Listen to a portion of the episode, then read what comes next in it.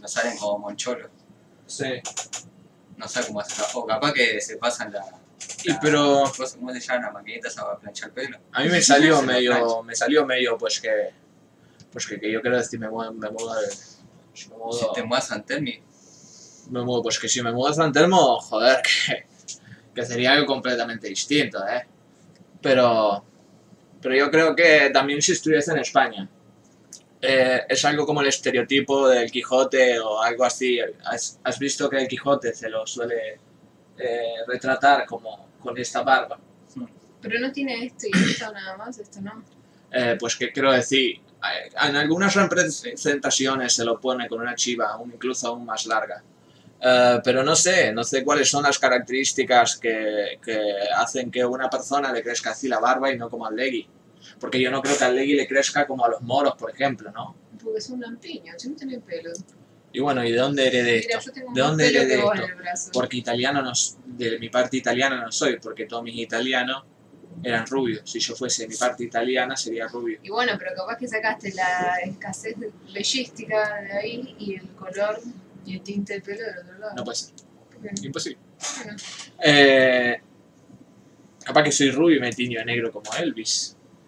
Alto payaso, se tenía el pelo, las cejas, los bigotes, los Sí. brazos. No, los bigotes me salen negros. Ah. ¿Qué tal, gente? Bienvenido a una nueva transmisión de Talker Podcast.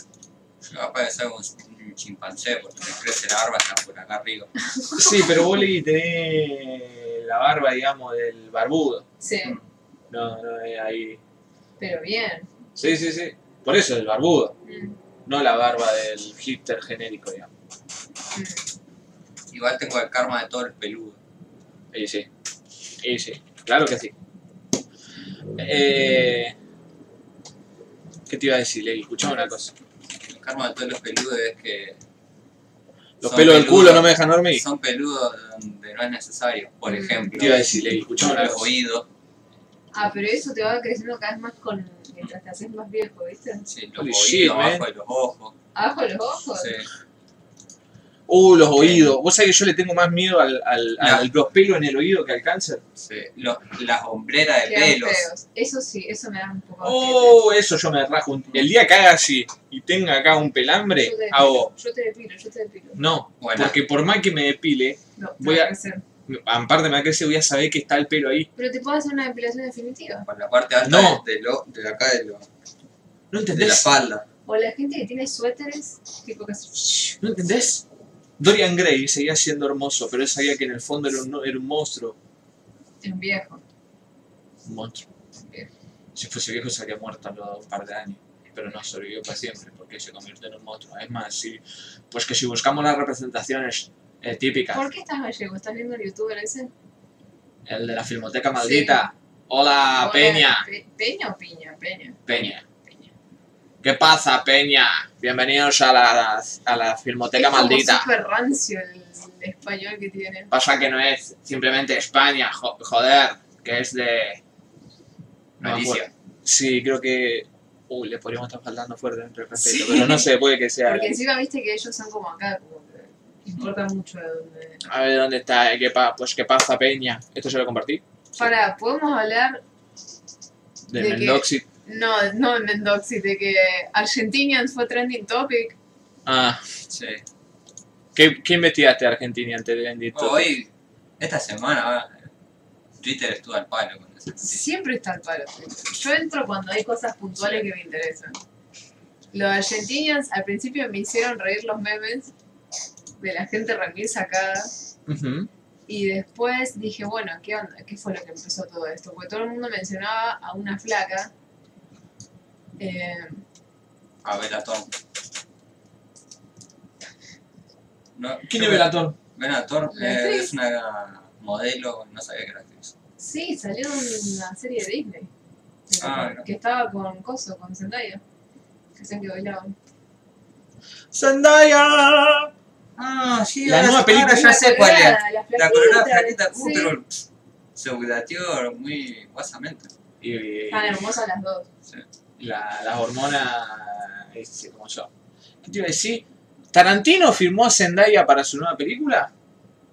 ¿O, me- o fue una cosa pues estaba Yo parece que había leído que la chabona hizo un casting pero no quedó o algo así. A ver, a ver. ¿Estamos pronunciando bien el nombre? Yo no me acuerdo si es Zendaya o Zendaya. Para empezar, eh, ya. Eh, ¡Ya! Rastafarianism. Ram, pam, pam, pam, pam. Rastrent. Eh, Las pestañas son las barbas de los ojos. eh, no existe Zendaya, un el, el ya es un argentinismo. Sí. Se pronuncia ya, es Zendaya. Zendaya. Incluso leído en español. Pero para mí se pronuncia Zendaya. Zendaya. Zendaya.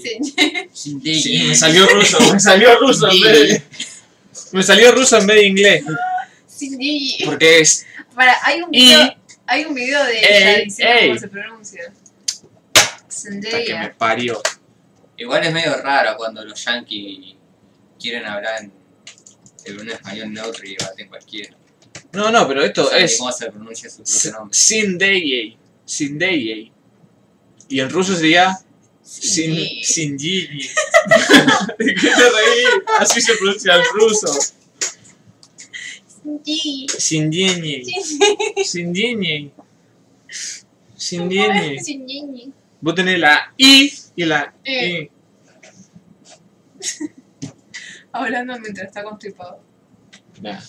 Zendaya eh, pronunciation.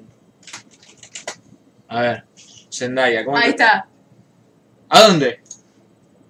entire life. There's been a little bit of a debate and a bit of confusion surrounding the pronunciation of my name. Yeah, I know. Coming up, so my name is not Zendaya. My name is Zendaya.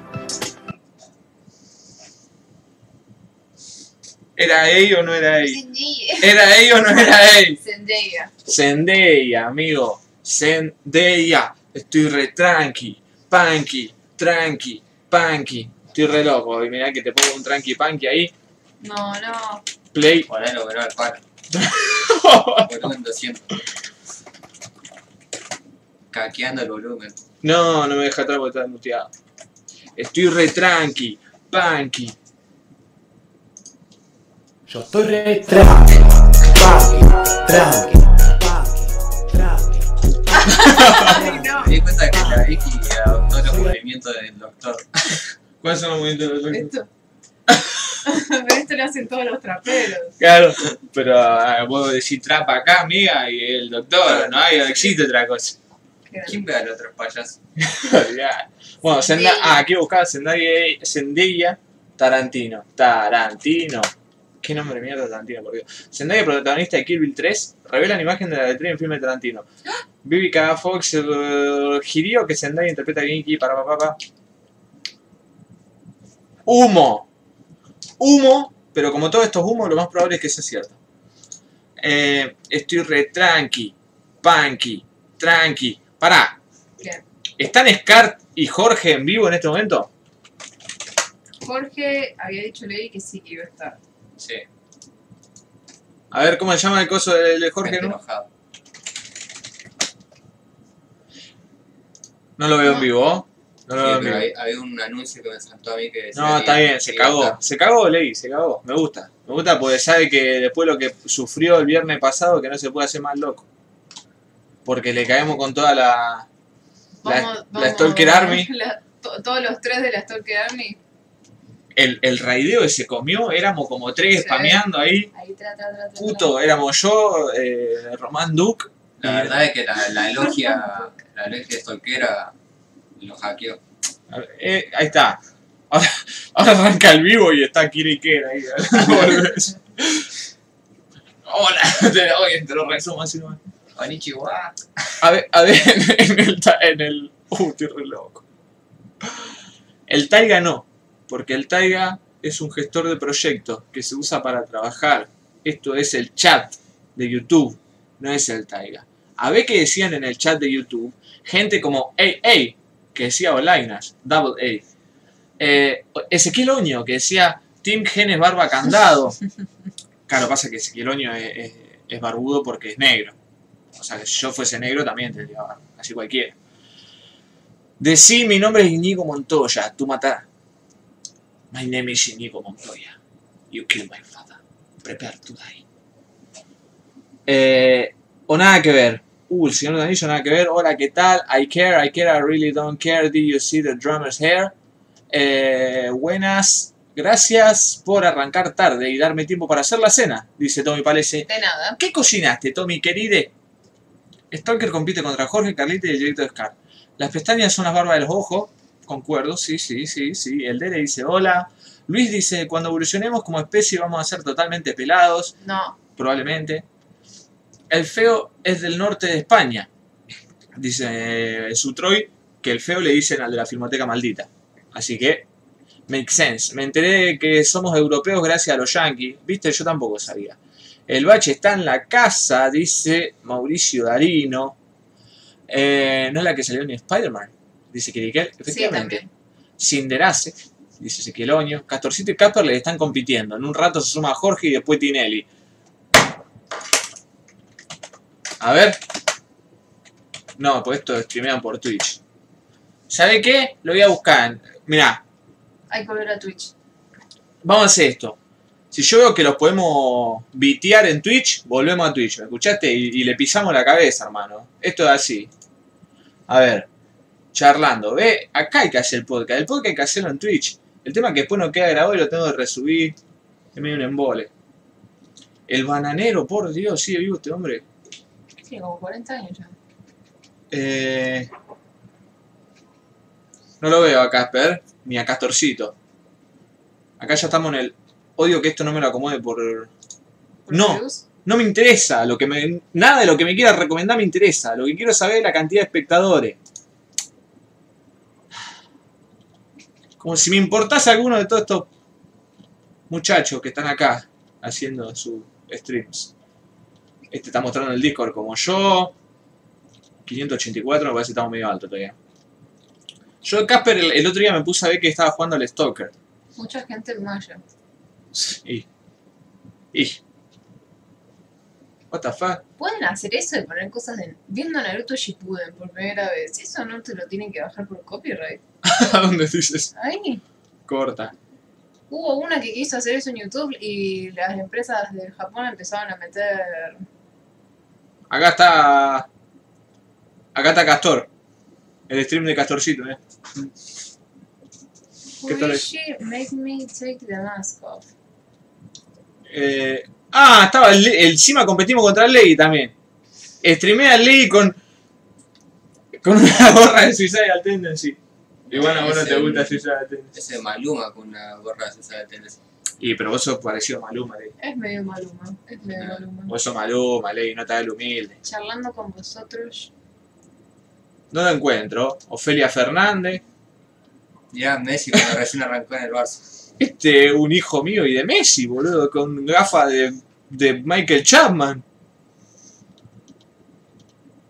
Uh, están jugando lolismo. Hay una que se está poniendo en pedo. La cantidad de minas. Mirá el cantante del grupo Play. Che, ya fue. Sí. Este, boludo. cu- ¿Qué, es, qué, qué- ese está limpiando la heladera? ¿Qué mierda está haciendo? Adag- Adagni Atapavij Streamiera. Cindy. Acá falta el respeto. Sé que Streamiera debe ser streamer. Claro. ¿Y lo otro? Y Tapavij, no sé qué mierda está diciendo. Ada- Adagni. Adagni Atapavij. Uh, eso. Encima esto lo tendría que saber. Está muy mal. Y tiene 84 Uh, ¿vos sabés que hay un compañero de ruso que a veces escucha el podcast? ¿Y? Igual ya sabe que es una pija. Eh, Me voy a hacer stream. Andrés, si estás escuchando y sabés qué significa eso, de traidor. Me voy a hacer stream, ya fue. Me compro uno de esos auris con las No, no, tenés, de gato y ya está. tenés que. Eso voy a hacer. Voy a hacer mukbangs. Tenés que pelar. No Tenés que tengo pelar nada Victoria. para pelear. No está es lo mismo. No tengo nada pelá los pelar. tatú, pelá los tatú, es lo Me mismo. pongo de Soy falda. sí. Suicider. Cuando que digas que sos Suicider, ya está. Soy Suicider, pelá los tatú de acá y lo de la espalda y corre. Me pongo de espalda en el stream. Si yo me pongo una peluca y salgo con un corpiño. ¿Qué? ¿Te imaginas? Con, lo- No, con que vos agarres, agarres y digas, Gracias por el sub. así ya está, ya te ganaste. Gracias por el sub. Siento que tu abuela haya muerto. es un alto, alto momento de la historia de ¿Ese, decir. quién, le- ¿Ese le había pasado a vos? ¿Quién No era sé, que no le había pasado el del, No. de la abuela? Lo habían pasado el coso. Eh, No me no acuerdo. me acuerdo. O no lo encontramos nunca. No, está comiendo un durazno. Oh, qué bárbaro. Ya comete el maldito durazno. Esa soy yo, ¿ves? ¿Por qué hay tanta cantidad de cantantes de cumbia villera que quedaron 20 años en el... ¿Qué? ¿Eso es un tatuaje o es un dibujo? Ojo que podemos haber encontrado un nuevo Stalker Podcast. Encontramos lo que Stalker Podcast siempre soñó. Esto es lo que siempre quise hacer en mi vida y acá estoy, haciendo otra cosa. Bad Movies Live. Alive. Horror Night with Greg and Greg. Y Greg, uno de los Greg tiene el pelo violeta muy bueno. Y están viendo una película ahí, chileando, ven una película Es. Volga, el cantante de Toys. Está Y mal. vamos a hacer eso por Twitch. Eh, eh, pongan en el Patreon si quieren que hagamos en el Twitch ahí toda la web. De que, que nos pasemos a, a Twitch. Este está viendo el- la persecución de O.J. Simpson. Uh, hoy soñé con O'J Simpson, nada No, que ver, boludo. El de O.J. Simpson. Los tatuajes de O.J. Simpson, terrible, los sueños de So- Clay. Soñé que, que me perseguían, viste, así, y lo metíamos como, viste, como a un club infantil. ¿Viste como hacíamos con, con Parque Fiel? Sí. Que los metíamos ahí, así, ilegalmente a jugar la pelota en su- sus canchas. Bueno, Sí. hacía- hacíamos exactamente lo mismo, pero de noche. Como que íbamos a hacer a- a- alguna cosa de vándalo así en el, en el club. Y era la y mansión. perseguía la policía. Y de, la nada apareció Jay Simpson al lado de nosotros, cualquiera. Grande O.J., amigo.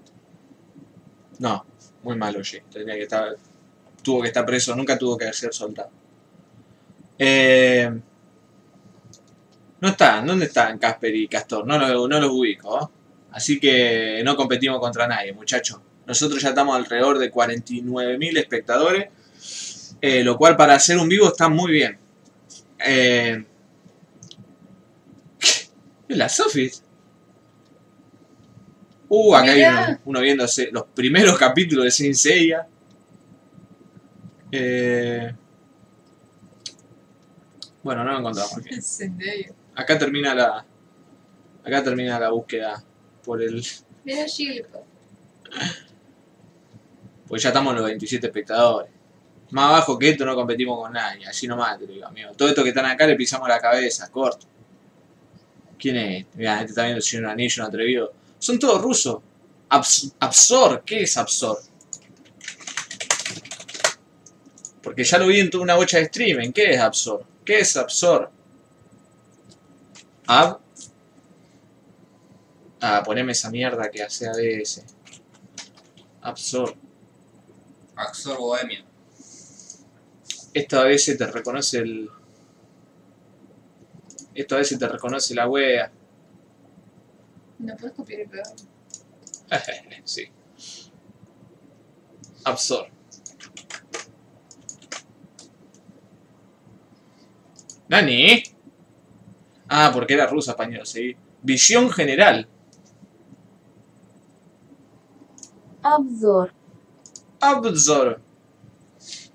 Javitsap y Shaya Labaf. Shaya Labaf. What the fuck? Knigi. En el libro, en el libro, el Neupamilnalcia. Bueno, basta. Casper se volvió ruso, gente, lo perdimos para siempre. Ese era el streaming de Casper. Vieron que él es fanático del Señor Anillo. Una e-girl, la Vic, Puede ser. pelalo, pa- pelalo a Pastor. ¿Vieron esa mina que vendió el agua del baño, la que compraron el agua y la tomaron? Les dio herpes. Lo del herpes es mentira Sí. y eso fue hace un montón. Sí, que lo compraron fue verdad que les dieron esto, aparte me parece bastante imposible. Es imposible, pero era.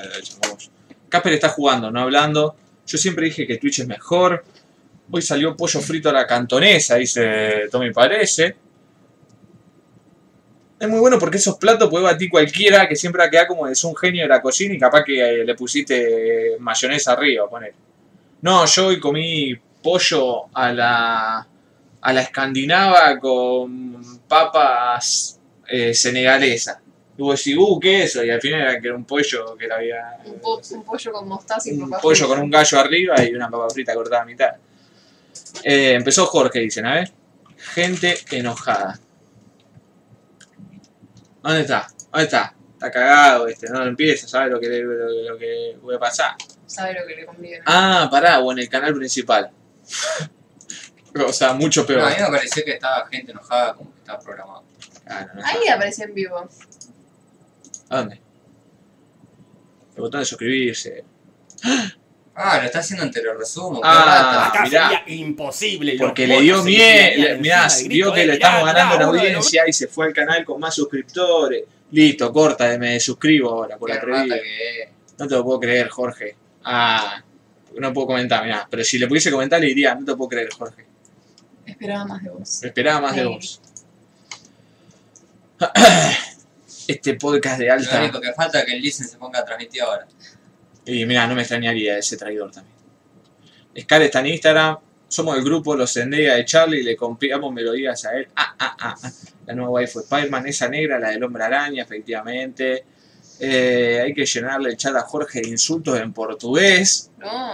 Me pedí la invasión del área 51 corriendo como Naruto, dice el bache. Hola, gente horrible, dice el príncipe anfibio. Eh, hoy salió para eso, ya lo leí. Te lo bajan por Virgo. Está- ¿Qué cosa? El ley a punto de hacer un atentado.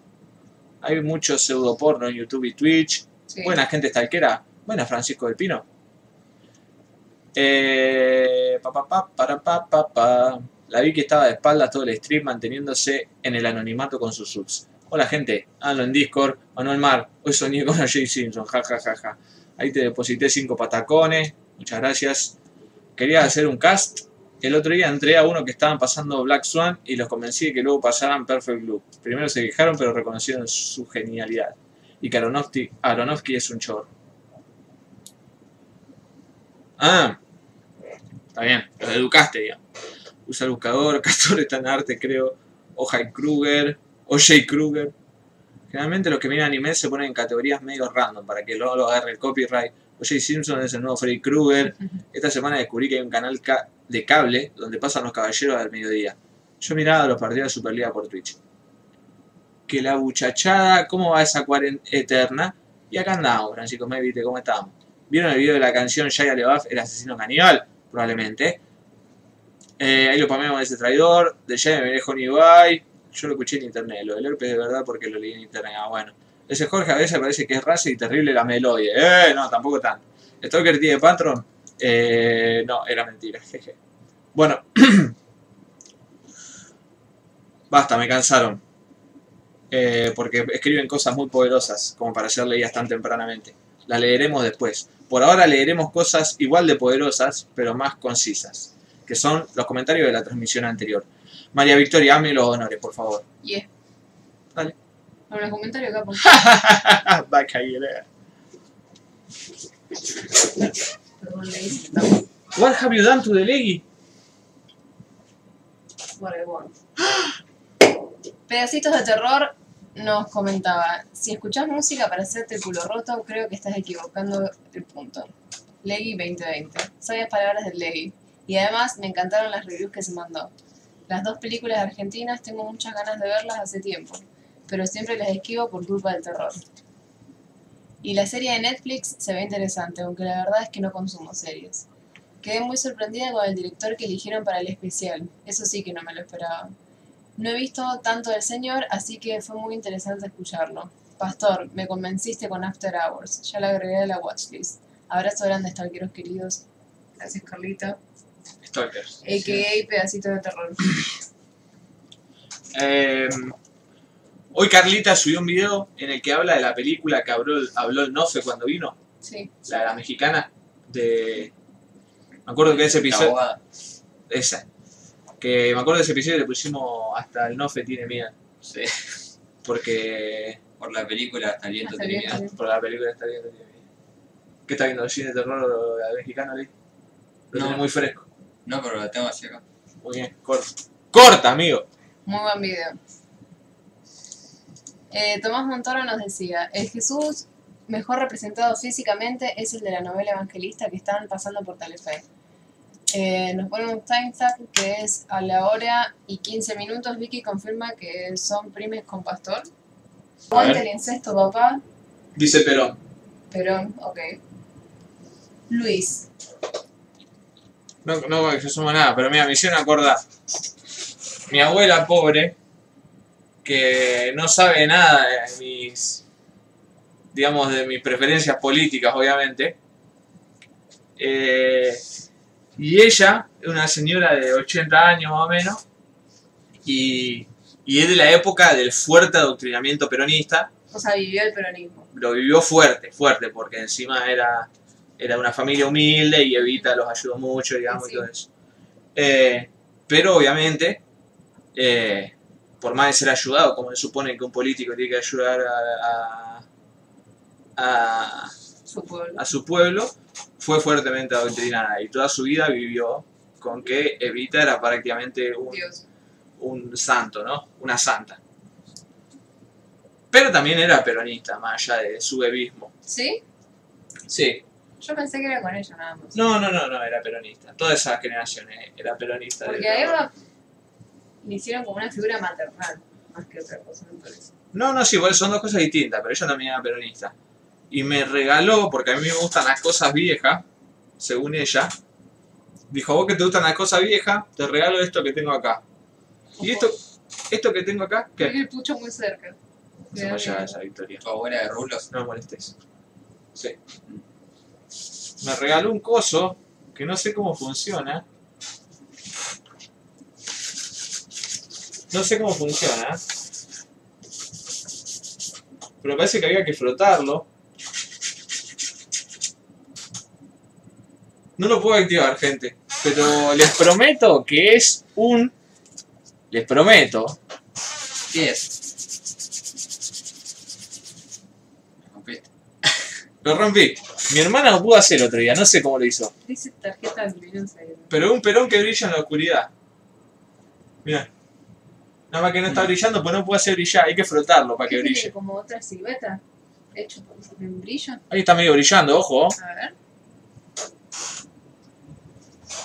No puedo hacer brillar. capaz que el modelo se carga con la luz. Ah, puede ser. Pero no creo. Lo Oh. dice ahí atrás. Expon ahí dice, expónganse breves segundos a la luz y permanecerá luminoso en la oscuridad. A ver. Vamos a ver si funciona el perón luminoso. El perón que brilla en la oscuridad. Déjala ahí, vamos a dejarla acá un rato. Vamos a hacer un- un, Un shrine. Ahí está. no un shrine, una prueba, un testeo en vivo. Eh, Pensé que iba a ser de Eva. nada, de Eva no vendían, de Eva venía hasta, hasta el librito nomás y después ya está. La figurita copada que Claro, la, la que brilla la en el coso. Merch de Perón, sí, pero merch aparte de 1009, del primer Perón. Pensé que iba a pelar un cuadro de Vita autografiado por la diosa. Yo también, boludo. Mi bisabuela, mi bisabuela fue adoctrinada por Rosa, más o menos, jajaja. Ja, ja. Eh, bueno, Rosa. No. eh, Borges decía que. eh, cuando les hablaba a sus antepasados, decía: eh, Hemos sufrido un nuevo Rosas, eh, re- refiriéndose al. al. al amigo Perón. Al general. Al general. Eh, ¿Algún ruso de Twitch? ¿Cuánta verdad en las palabras de tu abuela? Dice Román Duke. Esta es la Guerra Fría. Fueron los rusos. Eh... Ah, están hablando de que hay un dislike aparentemente. Grande facha, dice Celeste Tarantino. Hola Celeste Tarantino. Jorge para boicotear la competencia. Puede ser que haya sido Jorge, ¿eh? Ese Jorge a veces parece el jornalismo. Eh, tengo una leve idea de quién le puede haber dado, no me gusta, ojo. ¿Cuánta verdad en las palabras de tu abuela? Eh, pensé que estabas payaseando para presentar la botonera de Perón. No, todavía no. ¿Qué hace con esa reliquia? Y la voy a guardar y, y la voy a tener ahí para, para que brille. el único Perón que brilla es el que, eh, escuchame una cosa, eh, ojo, Borges decía malo, malazo, no es referente de nada. Eh, ¿Cuándo dijo eso Borges? Me falta el respeto. No es como las tolas que brillan en la oscuridad, hay que dejarlas cerca de una luz. Bueno, sí, este es lo mismo. Eh, yo me acuerdo de las tolas que brillaban en la oscuridad, no estaban todas, porque me acuerdo que las tolas originales ponía que eran 151 y las que brillaban en la oscuridad eran 20, ponía. Y porque no eran como las más especiales. Sí, pero fue en una época salían todas las que brillaban cuando, cuando salieron las tolas que, que brillaban, después decía que la, la estaban prohibiendo porque tenían unos químicos medio raros que eran perjudiciales para los guachines. Porque los pibitos se lo metían en la boca, Sí. así. Yo me metía las tolas en la boca, no pasa nada. Acá estoy, normal. Eh, la tola de Perón, este sí lo va a hacer el Kun Agüero. Eh, Evita toma la imagen de la Virgen María y Perón de Jesús. Por eso los brazos abiertos. Perón multiplica los panes. El Perón luminoso lo que necesitaba compañero para iluminar tu camino. A ver si, a ver si brilla. Pásamela. Uy, está brillando. Está como verdoso. Lo veo medio verdoso. Dejalo ahí más tiempo, dejalo más tiempo, está chupando. Va queriendo. Me gusta esto dorado que tiene. Sí, sí, tiene todo el cuadrito. Ey, pero está como muy bien preservado. Y el guardatoras con cabeza de Tai, el de Tai no lo tengo. Tengo el de Guachim, el, el segundón, digamos, el de la novia de Tai y el, y el de Pocomón, Poponomón, no Popomón, Cocomón, Popono. Cantante de los vándalos, Bon. Nada, tenés a Sora, al otro pibito y a, al Digimon. Por eso, que Agumon, eh, la versión PT Agumon, pero no me acuerdo el nombre. Bebemon. Ay, qué feo eso, Tommy, Ay, la no. puta que lo parió. O sea, capaz la comida es riquísima y capaz que la cocinaste y queda re bien, pero una foto así rancia de la, de la comida siempre va a salir fea por más que sea el gourmet más gourmet del mundo. Sí, las fotos de comida tienen que estar bien sacadas para que se vea rico. Eh, por eso está en un arte en Instagram. Prosigue con los comentarios, Mariby. Eh, ¿Cómo era Double A? Double A. Double A decía, solo vengo a decir que hice late de Evangelion cuando anunciaron que Listen se iba. Originalmente iba a ser The End of Licenciaco, Amor Podcast, no pero prefería hacer uno más general. Si lo comercializan, mínimo denme algo de las ganancias. No. Y nada, ¿qué decir sobre su derivación a guiados por voces? Difícil cuando hay gente reivindicando a Papo ahí y te iba a decir algo, pero se, mol- pero se olvidó. Oh, ahí tenés, Manuel. Of Manuel Mar. La gente no escucha nuestro podcast porque vos reivindicás a Papo. Es que llegan a ese episodio y dicen, "Mm, no sé si es por acá. Después, Luis decía, hola de nuevo, toda esta mitad de mes... Ah, no, al revés. Iré primero este y después este. Sí. Hola, hola. Primero dos cosas. eh, que Lady Verde a una banda que yo nombré me gusta. Después, cómo saber qué es bueno y qué no. Lo pregunto de la más completa ignorancia musical y cero criterio. Estuve escuchando a Suárez y muy linda banda. Otra pregunta. ¿De las bandas copy-paste del rock hay temazos? Un ejemplo, Los Gardelitos, la canción La Constelación de la Virgen, me parece que es un poco diferente de todo lo demás. Igual que sé yo. Aonte Caño Castacha. Si te, si te mato con otro, te agarro. Te doy una escapada y después me Paliza. paliceo. Una paliza. Yo también. Eh, y ahí sí nos decía, hola de nuevo, toda esta mitad de mes no pude ver ni una película por cuestiones locales. Por cuestiones locas, locales. Se cortó la luz en toda Mendoza. Pero vi Christine y me gustó mucho. El final no me pareció muy bueno y no sé si es spoiler. Eh, pero, pero sí es un spoiler. La gracia de Christine, si nadie conoce la historia de la, de la conductora, es, ve- es ver el final de Christine. Y sería terrible spoiler, digamos. Mm. Eh, eh, ¿Qué casa mira, quiso decir que ella va a decir a Christine? Pará, ¿me confundí de película? No.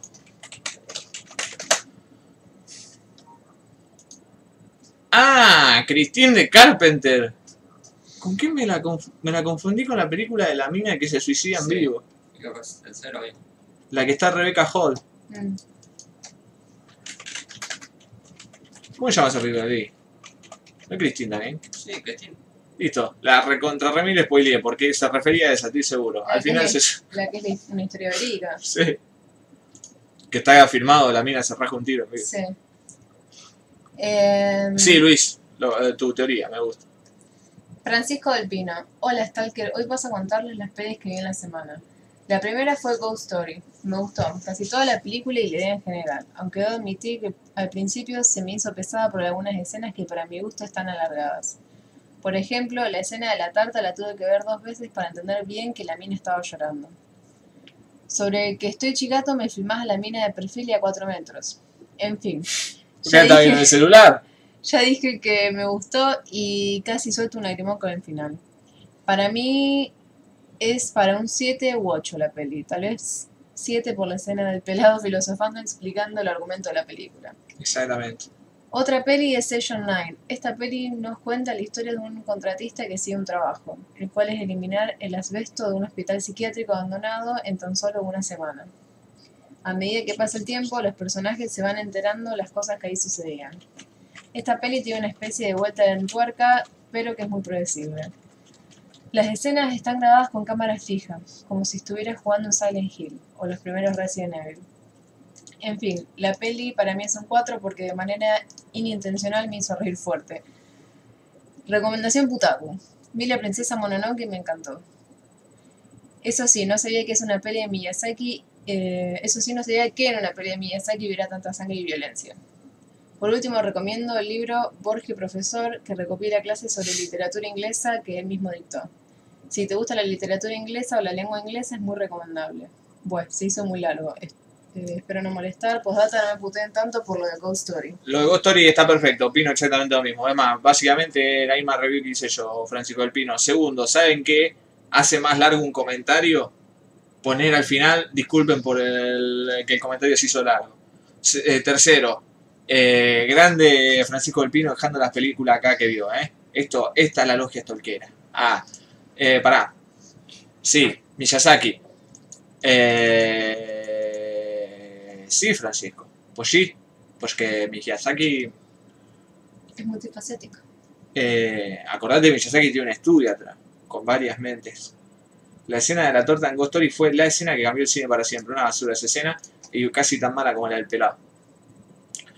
Eh, ese chabón está eh, preparando una película nueva, el David Lowery. Que me parece que va a estar protagonizada por Dev Patel, el de Lion. ¿Lion se llama? Sí, la- Eh, tiene pinta de que va a estar buenarda, pero no lo sé. Después Darino decía, el que bardea al punk, además de ser ignorante por haber escuchado banda a cabeza y tomarlo como norma, es un imbécil por compararla con otro estilo, no tiene sentido. Se trigrió el bache, porque recordemos que el bache es punk. En su caso decían mitines ganar. hacia mi tía narco, ¿verdad? Es que hablas de punk y la mayoría se queda con el estereotipo del punky merquero vomitado encima. Estoy re tranqui, punky, tranqui. Un bajón que sea así, pero bueno, aguante la merluza, papá. Ah. El Ley dijo, nadie escu- escucha punk para disfrutarlo. Y eso que él sí lo escucha. El único punk que banco es el dios punk, no pidan más. La idea, ah, bueno, y acá el Ley lo educó. Esto ya busquen ahí el Ley que le, da un poco de educación a todo. Le tira The Dam, The Clash, The Jam, Wire, Buzzcocks, Die Tottenhausen y los mismos Ramones. Yo aprovecho y sumo The Replacements, lo- los primeros discos de Replacements. Eh, igual acá Wire ya te fuiste para el pop punk. El pop punk. Pero sí, más que escuchar punk, escuchen pop punk, escuchen pop punk. Pero bueno, ¿cuántas veces hemos hablado de los Ramones acá? ¿Qué iba a decir lo de asbestos? ¿Quién había dicho la palabra asbestos? Francisco del Pino. Francisco Espino, qué hermosa palabra asbestos. ¿Sabes lo que es? No. Era como un químico que tenía antes, creo que era la, no sé si era la pintura o una material que usaban para hacer las casas que es súper, súper tóxico. Y se usaba mucho en, casa- Chernóbil. en casas residenciales y cosas así. Eh, y el aspirarlo te hace mierda, te enferma. Y de- hasta que descubrieron que era eso y no lo puedo usar. El más. asbesto también no era que estaba en los. ¿Cómo se llama esta? Hay ciertos maquillajes que lo tienen. No, en. La estola. Ah, no, en los panes estos para hamburguesas, ¿cómo se llaman? ¿Lactal? No, en Los los, pebetes. los pebetes. Con, o sea, ¿viste el, el- lo que le da ese, ese toque medio brillante arriba? Me parece que era un... Eso.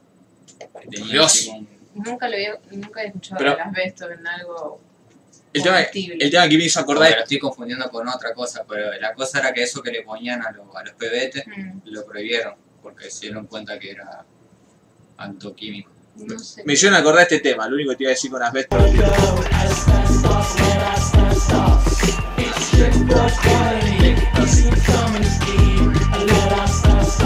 ¿Qué temazo este, por Dios? Que también lo usaban para preservar el pan a eso. Mm. Pero usaba ahora el, pan ahora. Sí, haber sido SIDA en polvo, una cosa así. El... Pero bueno, esos son los comentarios de la, de la semana anterior. Ah, lo que decía Luis. ¿Qué, ¿Cómo reconocer si una banda es buena o no? Muchos factores, Luisito. Muchos factores, muchos factores. Pero sí, para mí los hay. Obviamente que siempre todo es subjetivo, ¿no? Pero hay, hay una... Una dijiste que el Señor de los Anillos es mejor que Star Wars. ¿Por qué? Quiero una explicación, no hay porque es infinitamente superior El Señor de los Anillos que Star Wars. Eh, para empezar, las películas son mucho mejores también, porque si estamos, capaz estamos hablando de eso. po. Perdón, para empezar, la obra en sí. Vamos a comparar la obra de uno de, de los mejores escritores de fantasía del siglo XX con eh, una copia de ciencia ficción que se le ocurrió a George Lucas adaptar copiando a Kurosawa en todo. Segundo, las películas son mejores, simplemente eso. Star Wars hoy se mantiene, se mantiene nomás porque hubo un montón de, de friki que estaban que se habían encontrado representados por primera vez en el cine ahí. Es un hecho, pero las películas de Lord of the Rings no habrían sido posibles sin Star Wars. Pero si el material de Lord of the Rings existía desde antes. Sí, pero probablemente lo iba por una cuestión técnica. Pero. Pero Tommy parece pasaron 40 años. Si no era Star Wars iba a ser otra cosa. Es más, había como una idea ahí de. De. de cosas. Son las dos una poronga. Va, la primera de Lord of the Rings zafa, dice el romántico. La primera de Lord of the Rings es la peor de todas. O sea, es un película, pero es la peor de todas. La mejor cuál es la segunda. Y mucha gente dice que la di la segunda, pero a mí me gusta mucho la tercera. La Reitana de King. Eh, eh, eh. Lo que dice a Vicky no fue lo que mató a Brittany Murphy. No sé. En la escena en la que Nieva en el Mago de Oz les tiran asbestos, oh por Dios. Más asbesto, más asbesto pide Bart. Por eso los corredores de MotoGP lo usan en sus trajes. Asbesto es lo que hay en los subtes que compró la reta. En la línea B hay asbesto en algunas estaciones. La cara de pastor después de la aplicación de David que esto debería estar en un cuadro. Es una grande que te da demencia. ¿Qué está pasando? Me enteré la semana que subieron a Spotify el último de The Clash. Cut the Crap. The Replacement. Esto de Dial. No es pan, muchacho. Por eso dije los primeros discos. Eh, no se cortó la luz de Mendoza. Es más, los primeros discos de The Replacement son punk de verdad. Mm, Es como así escuchar el primer disco de Claro. que medio panquito. Pero, o sea, era pan posta de replacement. No era pan que yo como. Como los Ramones, que Dios lo tenga en la gloria, ¿no? Que los Ramones era un sonido punk que dio inicio al punk, pero no era punk como los Sex Pistols eran punk, ponele. En, en, superfi- en superficialidad. Pero de replacement eran punk en todo. En la banda y en sonido. Eh, son distintos géneros, no se pueden comparar. Claro que sí, son películas. Eh, Star Wars devolver los nietos. Mitología celta escandinava, más grande que Tolkien, más grande que Edu, más grande que Star Wars. Eh, mitología celta escandinava. Dame un autor que haya sintetizado eso, digamos, en una obra decente y, y podemos hablar. Pero yo también te puedo tirar mitología griega, es mejor que, qué sé yo, la Mitología adaptación. romana. No. que todo. mitología griega es mejor que las películas esas que adaptaban mitos de la, justamente la mitología griega hace una banda. No tiene sentido. Están tirando un concepto más que una obra. ¿Me entendés lo que te estoy diciendo, querido Coso? no me falté el respeto así, no es que me pongo loco. Ambas series son alta fantasía, sí, así se llama el género. Eh, sí, sí. No me gustan los Sex Pistols y me entristece, dice Nicolás Gresenki. A nadie le gustan los Sex Pistols. A mí me gustan los Sex. Pistols. Listo. A nadie le gustan los Sex Pistols, Nicolás Gresenki. A, na- a nadie le gusta de propósito los Sex Pistols. Claro, eso sí. Y mientras más creces, más triste te, Sí. te das cuenta de, todo. Pobre Johnny Rotten. Mirá, voy a mostrarle unos libros. A ver, ¿de qué? Uy, esto es material inédito de los archivos de guiados por voces. Uno lee este libro que se llama Lipstick Traces dice, chao, hecho. Primero, que los New York Dolls probablemente sean la banda más grande de todos los tiempos. ¡Jamás! Estuviste en la vida New York Dolls. Porque habla de cómo los New York Dolls plantaron la semilla para etcétera, etcétera, etcétera. Y dice, eh, los New York Dolls y los Sex Pistols, re bien, el punk, amigo, ahí esto que el otro. Y después uno lee esto, Johnny Rotten, que llama post-punk. Te respeto, ¿no? John Lydon. John Lydon. Eh, Yo le digo Lidon, suena mejor. ¿Cómo? Lidon. Sí, probablemente se mirá, no está mal pronunciado. Y después lee este libro y se da cuenta de lo que realmente eran, no los New York Dolls, que quedan, quedan limpios en, en la revolía de caca, pero lo que eran los pobres Sex Pistols. Sí. Fue una movida de marketing. Eh, fue mucho Fue- más fue de- como- denigrante que una movida de Sí. marketing. Ojalá hubiese sido una movida de marketing, o sea, habría sido más noble. Y pero porque el chabón era un demente. ¿Cómo, cómo, o sea, cómo reunieron a los Sex Pistols? Fue como cuando reunieron, viste, a, a los... ¡A Mambrú! Es una No, banda de a lo ma- K-pop. Fue no, la a lo fue la- Mambrú, no, una a lo protobanda de K-pop. a la banda de Luxor. ¿Viste, viste que lo van reuniendo, viste, ahí dicen, ah, este es un desquiciado, Sí. ah, este es un nerd, ah, este, y, va, y como que van reclutando así un poquito de cada Es que cosa. capaz que una, una, una Viste la historia de que viste cómo eh, reclutaban a John Lydon que agarra y dice, bueno, nosotros fuimos a un bar y el chabón como que estaba ahí jugando con una máquina, así como que era medio, medio tarado, y le dijeron, uh, este, este es lo que necesitamos para nuestra banda. Y lo llamaron así, el loco entró porque, no sé, no tenía otra cosa que hacer. Y sí. Y Vicious porque era lindo.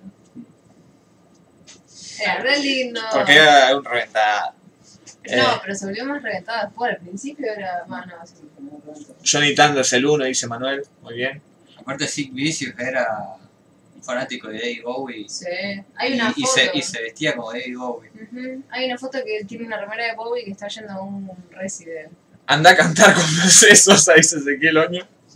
La verdad, ¿qué, ¿qué le dice Charlie ahí? Y sí, Mercedes Sosa es mejor que vos, le tiene una cosa de esa. Hace mucho no hemos seguido, lo podríamos revivir. Charlie García, hippie. ¿Cómo no te gustan los estuches? ¿De que Eh, los tuyos tampoco me gustan y me gustaría que me gusten. Bueno, el Ezequiel entonces ya, ya pasase un poco hijo de puta. Eh, la concha tuya. ¿Cómo? ¿Cómo? YouTube cada vez más gorrero, hermano. Dejate joder. Puta que te Eh. parió.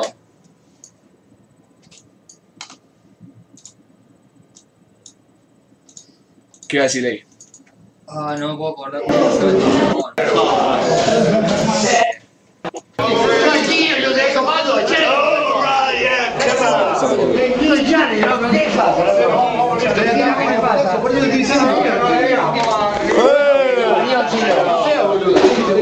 Andate, salame, hippie.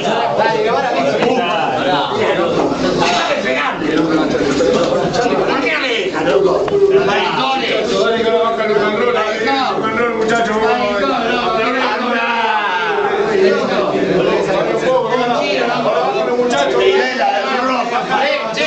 Videla del rock le tira, no había escuchado eso, boludo. Emma del Valle te dice dos veces, confirma tu edad, pastor.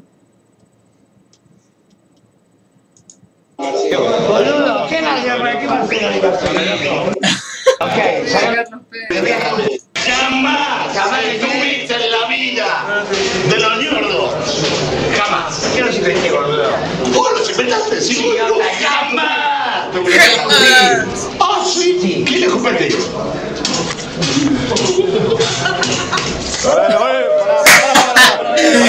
Ya fue, boludo, ya fue. El cachetazo es como suelta. ¿Qué de Nino Doche que se para ahí? ¡Mira, fue.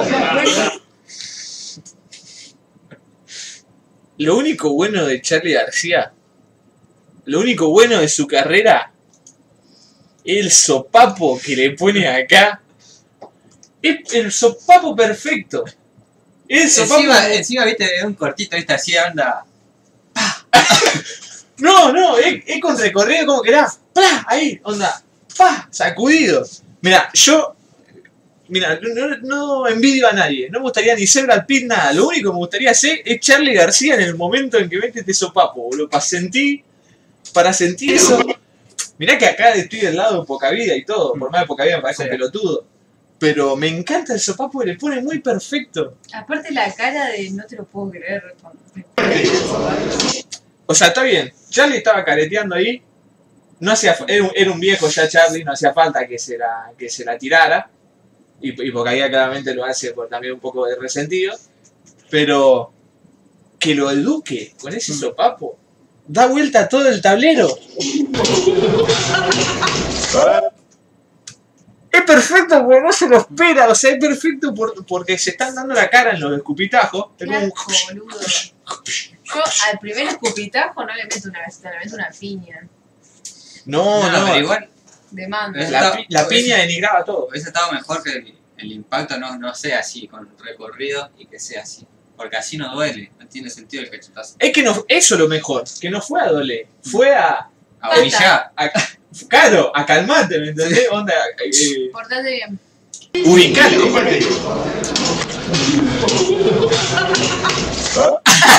¡Le vuela el gorro! es muy bueno. La cara que queda. Es muy bueno, ¿cómo le vuela el Pero aparte lo rápido que fue, como que ya lo tenía preparado ahí. Que ese es un capítulo de Ren y Stimpy.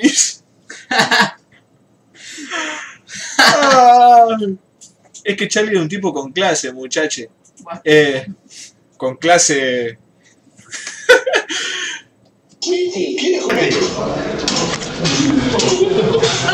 Pero aparte, Charlie, si yo lo inventé. Si yo lo ¿Quién es inventé, dice Charlie. Qué hombre, Charles, pone el príncipe feo.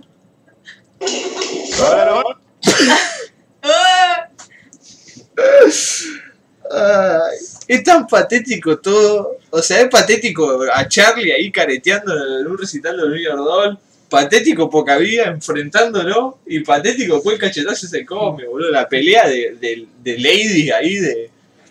La pelea de histérica, de cachetazo de, de, de cupitajo de histérica. Mira, para que me perdone la palabra. Histériques. Histérico. Histériques. ¿Por qué? Histérico. ¿Por qué no puede ser masculino? Porque poca vida no se, no se considera hombre. ¿Cómo se percibe? Se, per- se autopercibe como punky que se corta en vivo con botella, no sé. cómo se Ah, encima le robó el mambo a Sid Vicious. No, habíamos quedado que sí, vicio era mentira. Y pero él se cortaba igual. Ah, bueno, Se Iggy, cortaba con las latas que le tiraban. Iggy también se cortaba. Todo se cortaba. Había. Pero ¿sabes quién fue el eso lo que iba a decir? El payaso que rompió el rock con esa payasada del rockstar, ¿Quién? Alice Cooper. Ese fue el principio de la payasada en el rock. O sea, la payasada por la payasada. Sí. Y ese es el satánico, eh, mira yo soy re mal. Hago música para para fastidiar a las madres católicas. Puede ser, pero o sea, lo que, lo que popularizó Alice Cooper ya lo hacía. El tema es que Alice Cooper no sé por qué la pegó en el mainstream y quedó como pobre como el. El, el- el- la- el problema es que el chabón se hizo millonario con eso. Eh, ¿Vieron el video de Poca Vida en bolas bajando una mina en el escenario? No lo vi, pero no me extrañaría para nada. Que le huela la gorra, se dice Alice Cooper del Circo du Soleil. Poné la mano, pastor. Esperá la cachetada. Te escupo y me meto un cachetazo. Así hacemos la recreación. ¡Pastillero! ¡Pastillero! ¡Luna! ¡Pastillero! ¿Qué pasa? ¿Qué te pasa? Lo- Los cepitos, si yo lo inventé. Es como, la que tira Charlie es como que yo venga acá y diga. Y. Rayo católico. Si yo le inventé, boludo. El ley que me meta el uso papo ahí. Gigi Allen un buen espectáculo porque había estado homenajeándolo o algo así. Ojo, pues porque había lo hace hace un montón esto. O sea, lo empezó a hacer hace montones. No sé si antes que. que coso, pero- estuviste en la vida de My Bloody Valentine. Imagínate, imagínate una pelea de Shoegazer ahí. Fui. Tocás la guitarra, no se me queda. Así vamos a ver quién le pone más distorsión a este, a este do. Eh, oh sí, más fuerte, papi Charlie, dice, ¿no me parece? Muy fuerte. El pollo le hizo mal. Eh, eh, che, pastor, ¿miraría las películas de Pocaía? las vería. No sabía que tenía películas. El sopapo perfecto fue efectuado por la persona de la que nadie esperaba nada. Un capítulo de Rey Stiffy, weón. Se hace el misterioso con su edad, miralo. Mi edad, boludo, 26 años tengo. Pensé que lo decían joda ahí, pues no podía entrar. El loco tocó en Bermude. Había que ir a aprender. ¿Vos sabés que ¿Que hay alguien de Capitán Bermúdez? Puede ser. Hace poco tocó Pocavida en Bermúdez. Porque me acuerdo que mi compañero de laburo, Lami, me comentó. Pero ¿Qué le da ¿cuánto ya? tiene ¿Pocavida? Es grande, ¿no? Sí. Tiene 50 y algo. Sí. Ah, bueno, no es tan Mandé a grabar con Manuel Mar. Christian Bale va a ser de Gigi Allen en una película. La tiro, mentira. Sí. Eh, ¿Vos te imaginas? No, aparte, ¿cómo haces comercialmente una película de Gigi Allen? Eh, todo. Sí, Alice bueno. ¿Qué le iba a decir? Le voy a recomendar, yo acá ya recomendé muchas veces Moon Radio, pero le voy a recomendar ahora otro podcast, que ya lo he recomendado también, que es Aramon 12, que es el programa de podcast de literatura que hace Marco Zurita, el de Pink Moon, lo hace con Fantasio, y, y empezaron a subir videos a la, a la red. Eh, y empezaron a subir videos a la red que en realidad son el podcast, ¿no? Y subieron unos podcasts en los que estaba invitado Javier Diz, de Jaime Sin Tierra. Eh, y Javier Diz en un momento, porque estaban haciendo un mundial de las peores canciones de la historia, ¿no? Y gana la, la canción de, de Yendo a la cama al living, de, que- creo que una de las últimas, de... eh, que yo soñé, que yo elegí. Que está así Aznar haciéndola. Na, na, na, na, na, na. La canción de los perros, no sé cómo se llama, una cosa así, que el tema de verdad es una de las porongas más grandes que existió. No sé si es el peor tema de la historia como lo ponen esto. Pero lo que dice Javier Diz en el momento en el que evalúan esa canción, digamos, es todo lo que yo pienso de Charlie García. Todo. Lo, lo pone en palabras como yo nunca he podido expresarlo. O sea, la idea de que Charlie conocía a todas las bandas que tendría que estar, que tendría que estar, digamos, o sea, que Charlie conocía el sonido que podía avanzar, digamos, en la música argentina y que nunca lo hizo, que siempre se quedó en el sonido ese que quiso él y que él creía tan genial, digamos, y que hoy día vemos que es una poronga, que lo único que lo aplauden son los mismos boludos de siempre que se lo encajaron de pibito y hoy día lo siguen aplaudiendo. Lo mismo que aplauden a Bielsa. No sé, hay un montón de pibitos también a los que les gusta. ¿Eh? Hay un montón de pibitos a los que les gusta también. Sí, pero los pibitos ahora porque dicen, eh, yo no escucho el Duki nomás, también escucho el indio. Que recordemos que el indio, como también Y cuenta... bueno, el ídolo máximo del Duque, el otro día dijo que era Charlie, porque no fue una vez cuando tocó en Vélez. Tenía dos años el Duki. El... Como también dice Fantasio en un coso, que ahora todos los boludos esos, los traperos que aplauden al indio, en una nota una vez el indio dijo que... Sí. el, el indio dijo que el hip hop eran dos negros gritando adentro de un lavarropa. Pero ¿cómo va a decir que Charlie suena igual? Tiene etapas súper marcadas. Sí, la cacosa, la caca y la más caca. O sea, sí, las tiene separadas por banda, pero son todas malísimas. ¿Cuáles son la- las distintas etapas? Suena todo igual. Sí, se refería a Cliff Moderno, ponele. Que puede ser que haya intentado hacer alguna cosa distinta, pero siempre volvió a lo mismo. Cualquier, cualquier intento que dio de no hacer la misma pelotuda de siempre, siempre se retractó, no sé por qué, porque estoy seguro que habría vendido lo mismo. Charlie podría haber hecho la, una, la música más experimental del mundo y habría sido millonario y hoy día seguiría siendo aplaudido, pero no lo quiso hacer. No, no suena igual, por eso digo, queda, queda diferenciado por banda, pero después siempre volvía a lo mismo. Acá aparece Scar haciéndose el, el yo no estaba streameando cuando ustedes estaban streameando, vamos los pibes y dice, hola Scar, pero te estuvimos viendo, Te perdonamos. Nos dijeron que estuviste streameando, nos quisiste robar gente. Igual él streamea por Instagram, así que no cuento. All I want is a. Pepsi and Igual shit. él estaba streameando esa hora porque él tiene la, la zona horaria de Uruguay. Estaba en otro horario.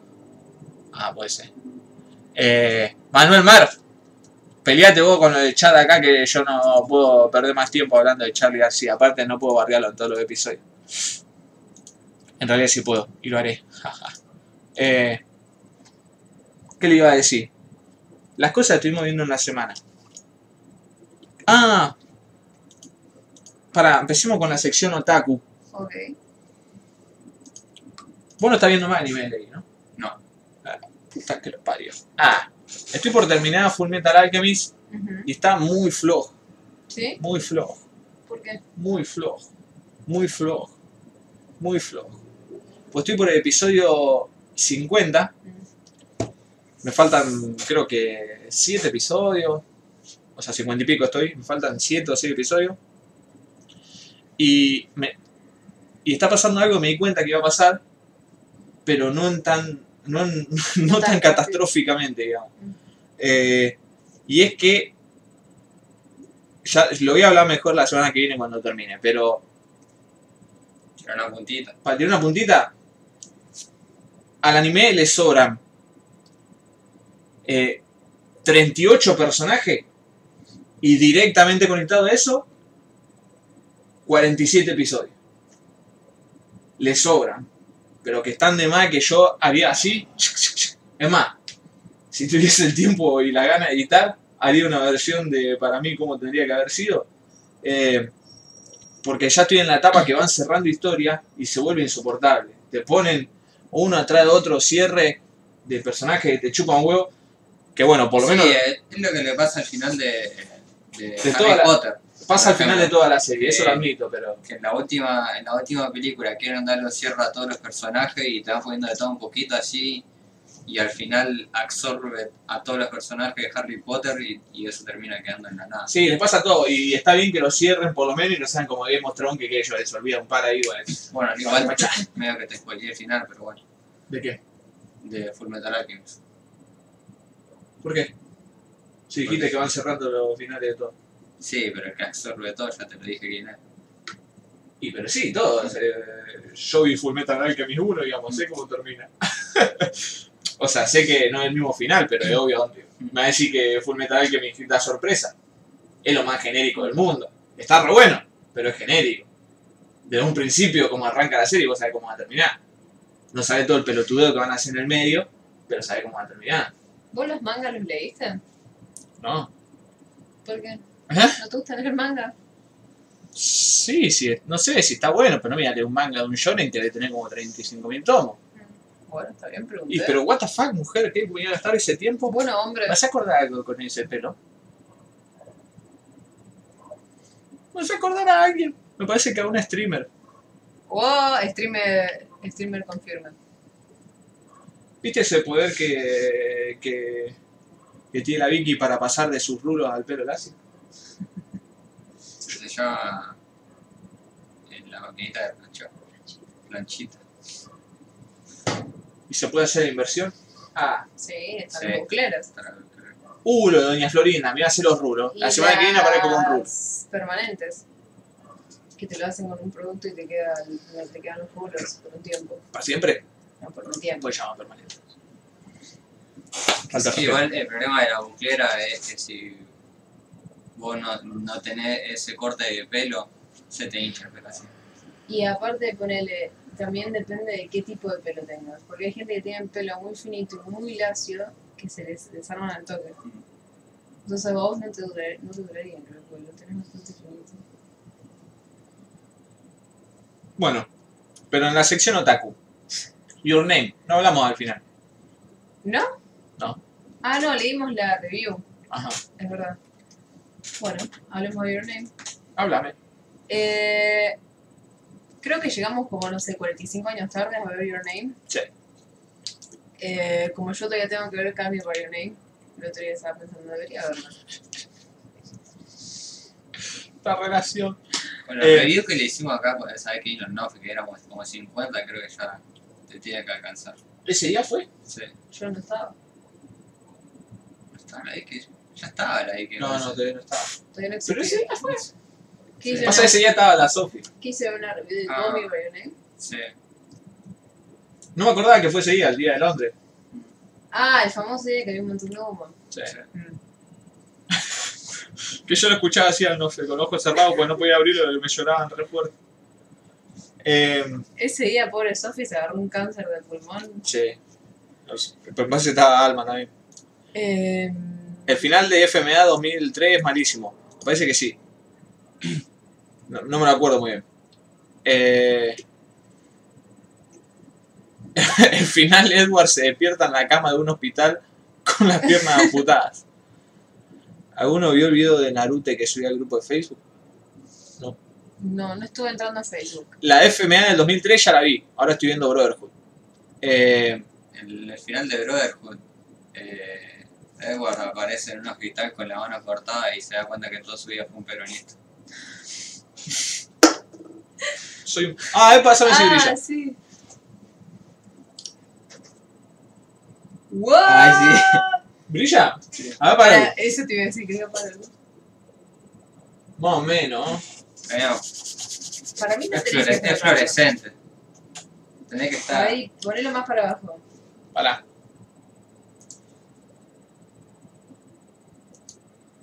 Desde acá se ve.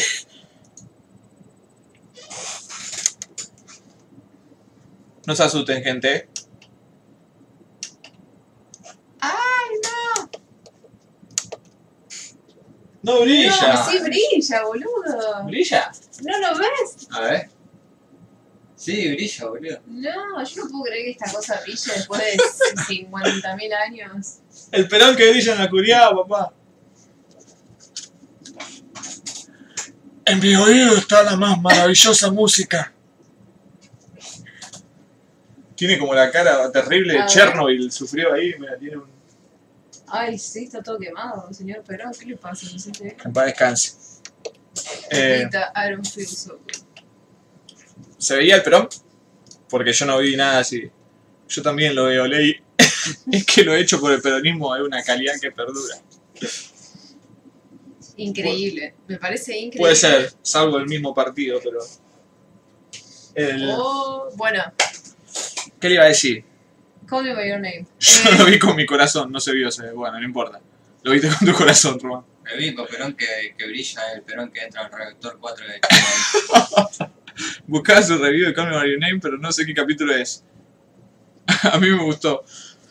Eh, sí, me parece que fue positiva nuestra review, pero... Yo lo único que había leído negativo era que había gente que le molestaba un poco la diferencia de edad que había entre los personajes. Y es polémico eso. Y había gente que decía que. eh, porque que, que es como de. No es, no es actual. O sí. ¿Cómo? No, no está hecho como en la actualidad. No. Decían como que en esa época la, la edad de función sanitaria creo que era como 14. Which is. Eh, No, no está chequeado esto, digo nada más lo que leí. ¿dónde está? ¿Qué iba a decir? Eh, Tommy, me parece que está la, el episodio. El 96. Uruguay era nuestro torre. Eh, creo que era este porque era el especial, el especial de Carpenter que hicimos mitad el Nofe, mitad yo. Eh, me parece que tenían. Ah, no, no está acá. Concha. su- ¿Qué era? ¿16, 17? ¿Quién es? Timothy Chamlet en Call By Your Name. Yeah, I don't know, girl. Creo que era 16, 17 y el tipo tenía 23, 24 por ahí.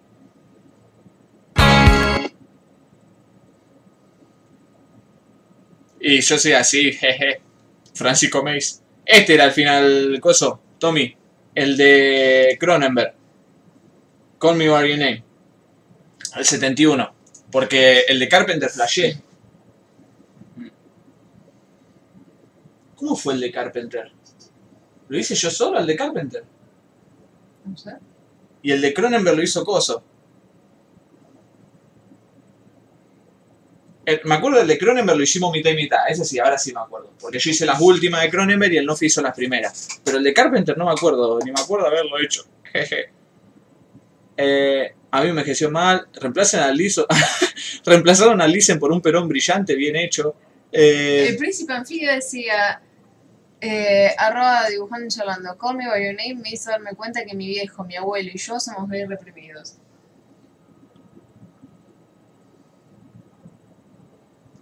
el padre de Call Me By Your Name.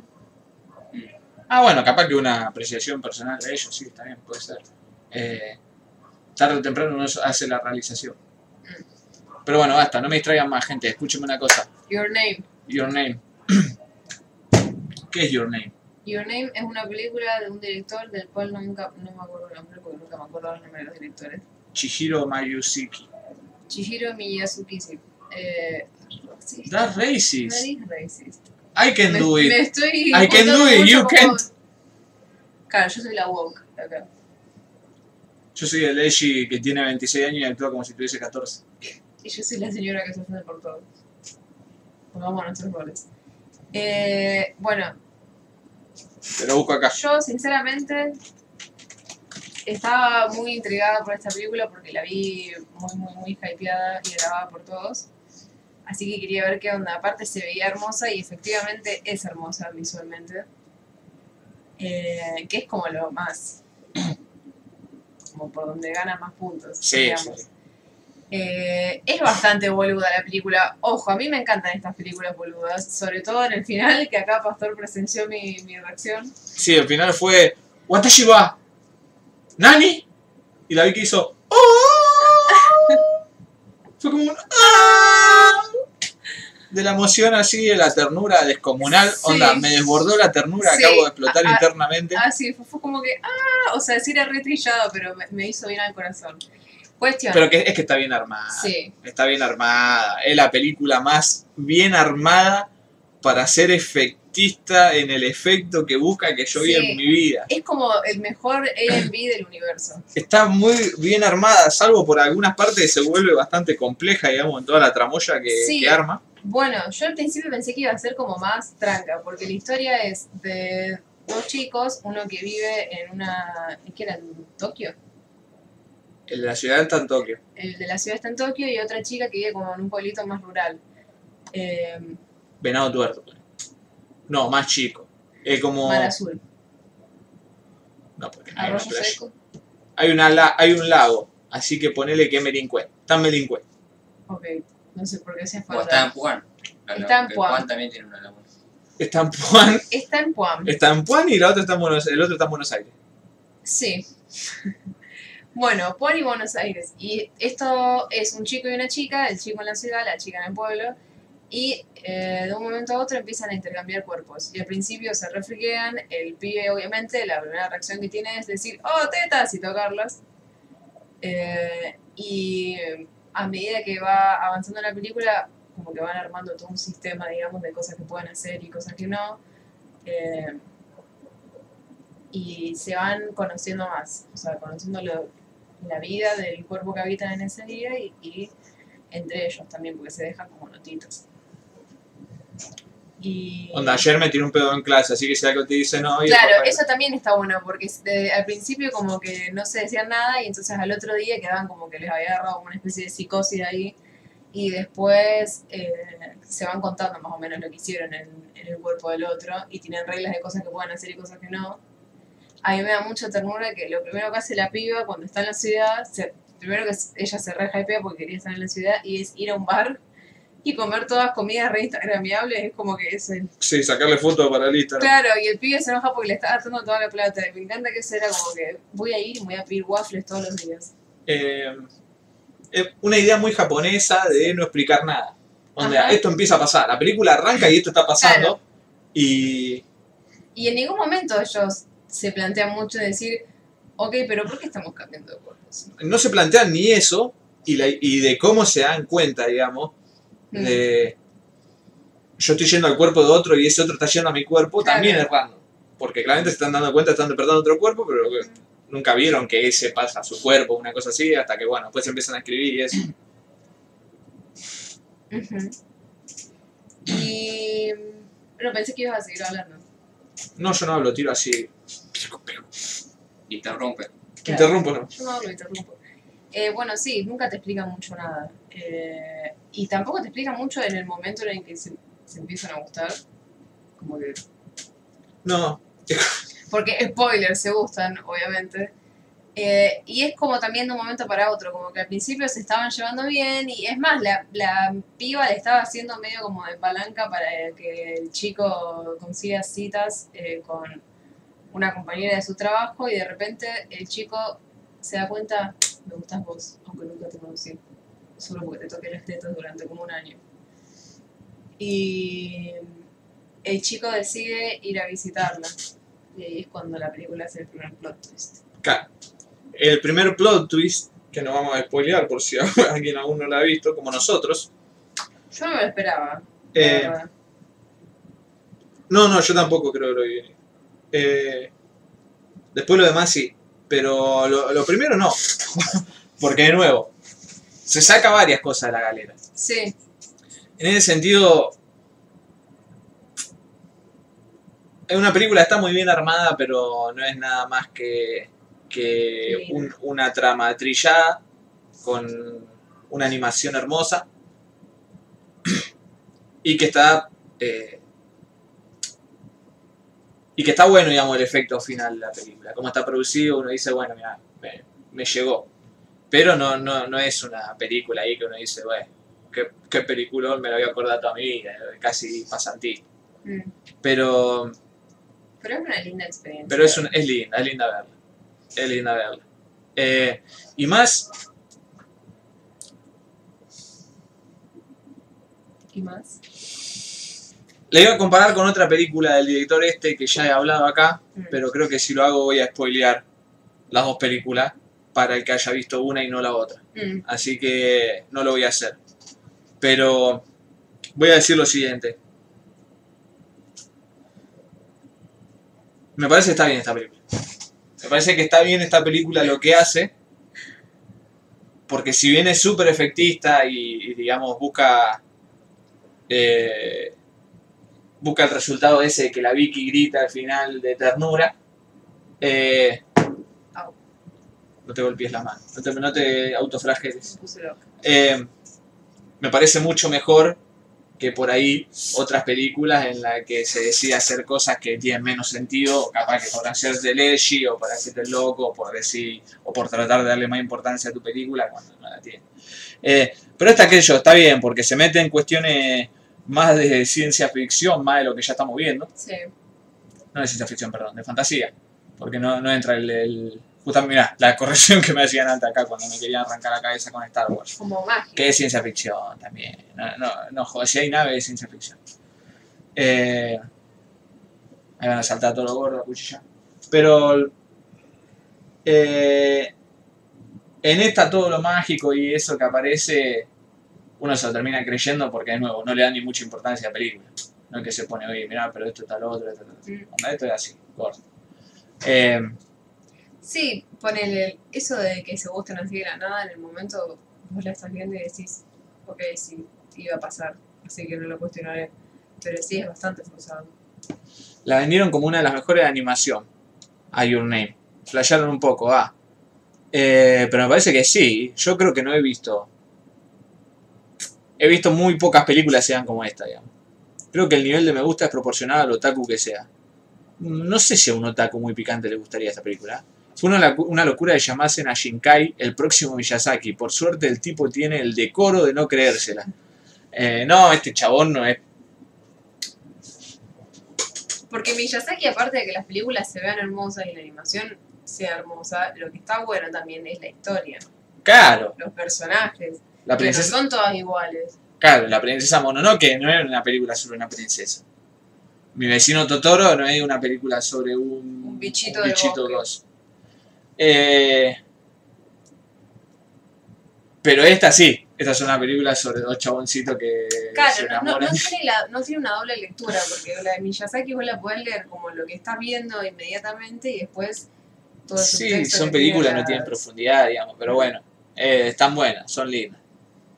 Eh, Your Name, La Casa del Lago sin Keanu ni Sandra Bullock, dice Cart. Eso de que se gusten está reforzado, pero no mal de romanticismo. Cliché, sí, esa me gustó más que esta, pero no son parecidas, creo. Esa peli las tengo en lista junto a una reco que me hicieron, que es You Are in the Blue Summer, no la conozco esa. Eh, ¿Cuál es la que hay una chica sordomuda que le hacen bullying? Me la confundo siempre con la de Your Name. Ah, eh, Acá le dicen que es Silent Voice. sí, Silent Voice. Sí, ¿Esa no la, no la vi. habéis visto vos? Sí, la vi. Hay que contabilizar en este podcast cuántos chistes misógenos tienen las pelis del anime y a partir de ahí sumarle o quitarle puntos. Bueno, tendrían todas menos 80.000. Eh, Weathering with You, la nueva de Makoto, bastante parecida. Romance juvenil, ta ta ta ta ta. ta. El otro día vi. eh, ¿Para qué decían acá el padre de Coso? El actor del padre de Timothy lo estoy viendo hasta en la sopa. La forma del agua, Blue Jasmine, Trumbo, Steve Jobs, Doctor Strange. Y yo lo vi El nombre de negro, 3. Nombre Negro 3. Y yo lo vi hace poco en Shirley, la película que hablamos de la biopic de Shirley Jackson, el marido de Shirley Jackson también. Eh, el chabón ese ahí lo tiene de segundón y, y la pilotea. Y está en una película de los Cohen también. No me acuerdo cuál, una de las nuevas. Eh, aún está ni cerca de tener la profundidad intelectual y emocional de Miyazaki. Eh, la profundidad emocional de, Miyazaki está bien, es japonés, viste, los japoneses están, viste, los chinos estos están más locos, como diría un padre de familia de, barrio de cerámica. Eh, estos chinos están más locos. El otro día vi un video de Miyazaki que el hijo eh, Goro presentaba su película, su primera película, y Miyazaki la iba a ver y era una pija y salía, se iba así, corte, se fumaba un pucho y decía, justo lo estaban entrevistando y dice, no, no tendría que dejar que tus sentimientos personales influyan en la obra, esto que el otro, y dice, bueno, me voy para adentro. Y va y mira así un rato más y después como que lo, lo bardea ahí con su señora, ¿viste? ¿Con la madre del pibe? Sí, Ay, no sé si la madre del pibe, la señora de Miyazaki, Ah, bueno. pero yo sé que la relación que tienen los padres japoneses con los hijos de los, es casi tan enferma, Mm. es probablemente la más enferma de todas junto con la yankee. Pero, pero terrible que sean tan hijo de puta, boludo. Es como que están. Es como la relación que tenía, no sé. Mi abuela con los padres. Como que quedaron muy. Sí, pero es, es- es- es terrible, es como, no sé, no sé para qué tienen hijos, para que sea el socio, pues no sé para qué, es como onda, bueno, a ver si honra un poquito a la familia, si no, curtite. Eh, ¿El hijo de Miyazaki se llama Goro? Sí. Miyazaki fan de Mortal Kombat. En una película que yo que voy a revisar después, también pasa lo mismo. O sea, que crían a los hijos y hacen todo el esfuerzo para que los hijos sean doctores o ingenieros o cosas así, si no, no lo aceptan. Hmm. No le entra en la cabeza. También japoneses. Sí. Que sea buen director no lo hace buena persona o padre, necesariamente. Por supuesto que no, pero ahí entra la idea de la profundidad emocional, ¿no? Yo no sé cuánto voy a empatizar con las emociones de un viejo que no siente amor por su hijo, por ejemplo. O que siente un amor tan tóxico. Eh,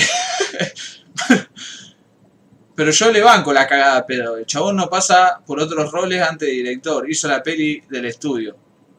Sí, probablemente sea un, un, negociado, como dicen los jugadores. Pero, pero digamos, no, no fue un bardeo, no, no, fue una cagapedo onda. Bueno, hijo, mira, somos japoneses, te voy a dar una review ultra seria y objetiva de tu película. ¿Y por qué una cagada? Fue un, me paro en el medio de la película, me voy a un pucho porque una verga. Eh, Aparte, o sea. Sí, está bien. el, hijo, el hijo de José se llama John Sundi. Sí, aparte, ¿qué cosa? Eh, ay, ¿por qué quiero decir? Ah, que aparte, o sea, sí, el chabón puede ser. ah, Claramente debe ser un ñoqui. ¿Quién sabe? ¿Quién sabe? Probablemente 90% de probabilidad de que el chabón sea un ñoqui, pero que tu papá, o sea, sigue siendo el padre, que se levante y se vaya es como medio fuerte, pobre. Me pregunto si Satoshi Kon habrá sido un padre Gil clásico japonés. Nah, Satoshi tiene pinta de ser un buen tipo. Además le dio otra oportunidad, la próxima peli del estudio la dirige Coro. Sí, la de Coso. La que en 3D, ¿no? Es la que hablaban el otro día. Le a haber dicho, mira pendejo de mierda, vos no me vas a hacer quedar mal. Ponete las pilas que dijiste algo copado. O va a firmar con el nombre del hijo, pero la va a dirigir él. Para que no, para que no humillar a la familia. En realidad ahora el hijo solo va a poner el nombre y va a tener a todos directores fantasmas. ¿Qué pasa en el Discord? Mi perra vomita parecido. Vos ni tenés perro, mentiroso. El otro. Eh, comparado con lo que entendemos por rol parental, la media de padres asiáticos del este están en los 50 hoy en día. sí, Pero bueno, eh, yo a mi papá le digo señor. Sir. a mí me parece, me parece horrible. Ese, ese modelo de del padre como esa figura a la que no le puede decir nada, que no le puede cuestionar, que es como tan señorial todo, me parece horrible. Horrible. Por eso Después se suicida por eso salieron todos trastornados. Acá, allá y en todos lados. Por eso, porque no tienen una relación sana con los sentimientos ni no tienen una relación sana con los padres tampoco. No es una estatua lo que tenés enfrente, es una persona más allá de que te haya traído o no al mundo. Así la vida, ¿viste? Yo si tengo un hijo lo voy a fajar. ¿entendés? Onda, corte, pum, tortazo en la nuca, parate bien, parate Sentazo derecho. Eh, pero en 12 años mejora, creo yo. ¿Estás seguro que no siguen igual? Pero debe tener un padre peronista o radical. ¡Ey! Eh, liquidó a todo, No. ¿qué hay que hacer? Es un buen tipo mi viejo que anda solo y esperando. Tiene, Tiene la tristeza larga de tanto venir andando. Es un buen tipo. Eh. Eh, pero bueno, Your Name es una, es una linda película para entretenerse un rato y pasarla bien con sus sentimientos. Y más si la ven con sus, su otro significative. ¿Se traduce así, no? Eh, no, porque significativo. Si la ven con su otro... Nadie dice otra significativa. Me parece que es como masculino en general la palabra. Sí, pero yo decía de Your Significant... eh, your, Your significant other, sí, eh, tu otro especial. tu otra especial. Espe- no existe el especial. ah. Señor Pastor flasheándose de jurado número 3 de 12, eh, 12 Angry Man. ¿El número 3 era el, el viejo facho? O sea, el, el casi protagonista de la película junto con Henry Fonda. Si tengo Eh. un hijo, le voy a enseñar qué es la ansiedad. Eso es todo lo que sentimos ahora. Sacate el pecho, sacá el pecho, parate orgulloso. No, el último. El que se larga a llorar. Y bueno, no es ese, ¿eh? El más sacado de todo, digamos. Al último que convence. El, el viejo de la camisita blanca con la corbata. El viejo, el tipo, digamos. Me suena que era ese. Pero porque me acuerdo que era el más, el más autoritario de todo. El Facho del 10. Ah. No me acordaba ni que tenían números los jurados de 12 Angry Men. Eh, bueno. Pero bueno, Your Name, si les interesa, ahí la pueden ver. Perdón, quise decir Kimi no Nawa. Kimi no Nawa. Kimi no Nawa. ¿Qué le iba a Qué decir? clave eso. El viejo que todo le da en la espalda. Ah. 12 Angry Man la vi hace. ¿Cuántos años tengo? 26. La vi hace 34 años. Y me acuerdo casi de todas las escenas. Qué buena película esa. ¿eh? Qué buena película. Mira, es todo lo contrario de Your Name. La vimos hace dos semanas, no me acuerdo ni una escena. ¿No te acordás nada? No, mentira. ¿No te acordás de los perritos en el café? ¡Ay, esa seca! ¡Qué Esa fue la mejor escena de todo, de toda la película. La tengo por acá. La tenés que tener ahí porque la pasaste por WhatsApp. Esa escena sí que me la acuerdo porque era hermosa. Aparte fue totalmente inesperado. Fue como que, miren, dos perros vestidos. Tiene una corbata el perro, ¿vos entendés eso? Es tan cute. Mirar el moñito que tiene. Mirá el moñito. Tiene una corbata. Tiene una corbata. Y aparte tiene como un chaleco, no tiene solamente. Tiene un blazer, una camisa y una corbata. ¿Esto se llama blazer? No, eso es un cardigan. Los que. mm, Blazers son los que no tienen nada, cargan solo que tienen los botones. A ver, Gente, Hoy le voy a compartir termazos. Ya les compartí Albestos, Lil Albestos. Escuchen este tema. Este es el mejor tema de la historia del rock nacional. No llamaba Mejor Maravilla ni en pedo. Porque no era Blaze. Este. Ahí arriba.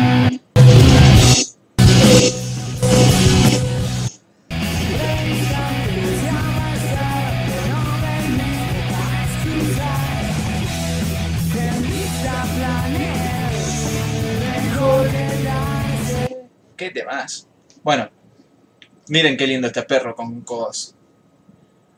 Este es tan lindo. Ese es al que miro yo. Espero que este también es lindo. Pero está como menos producido, este tiene corbata. Es que tiene muchas cosas para mirar. Ubu, suéter, el pelado de Blazers. Te voy a pasar. Eh, está en mi top 10. Este podcast se volvió una burla a los idiomas extranjeros. No, jamás. ¿Cómo, cómo decir eso? Todo lo... Ah, porque te burlaste de mi ruso. No me burlé del ruso en sí, me causó como le dijiste. tingy. Peor es ser un pibito y que tu papá se meta en tu partido de fútbol a pegarle al árbitro, a la seguida. Ese tipo de padres es lo peor.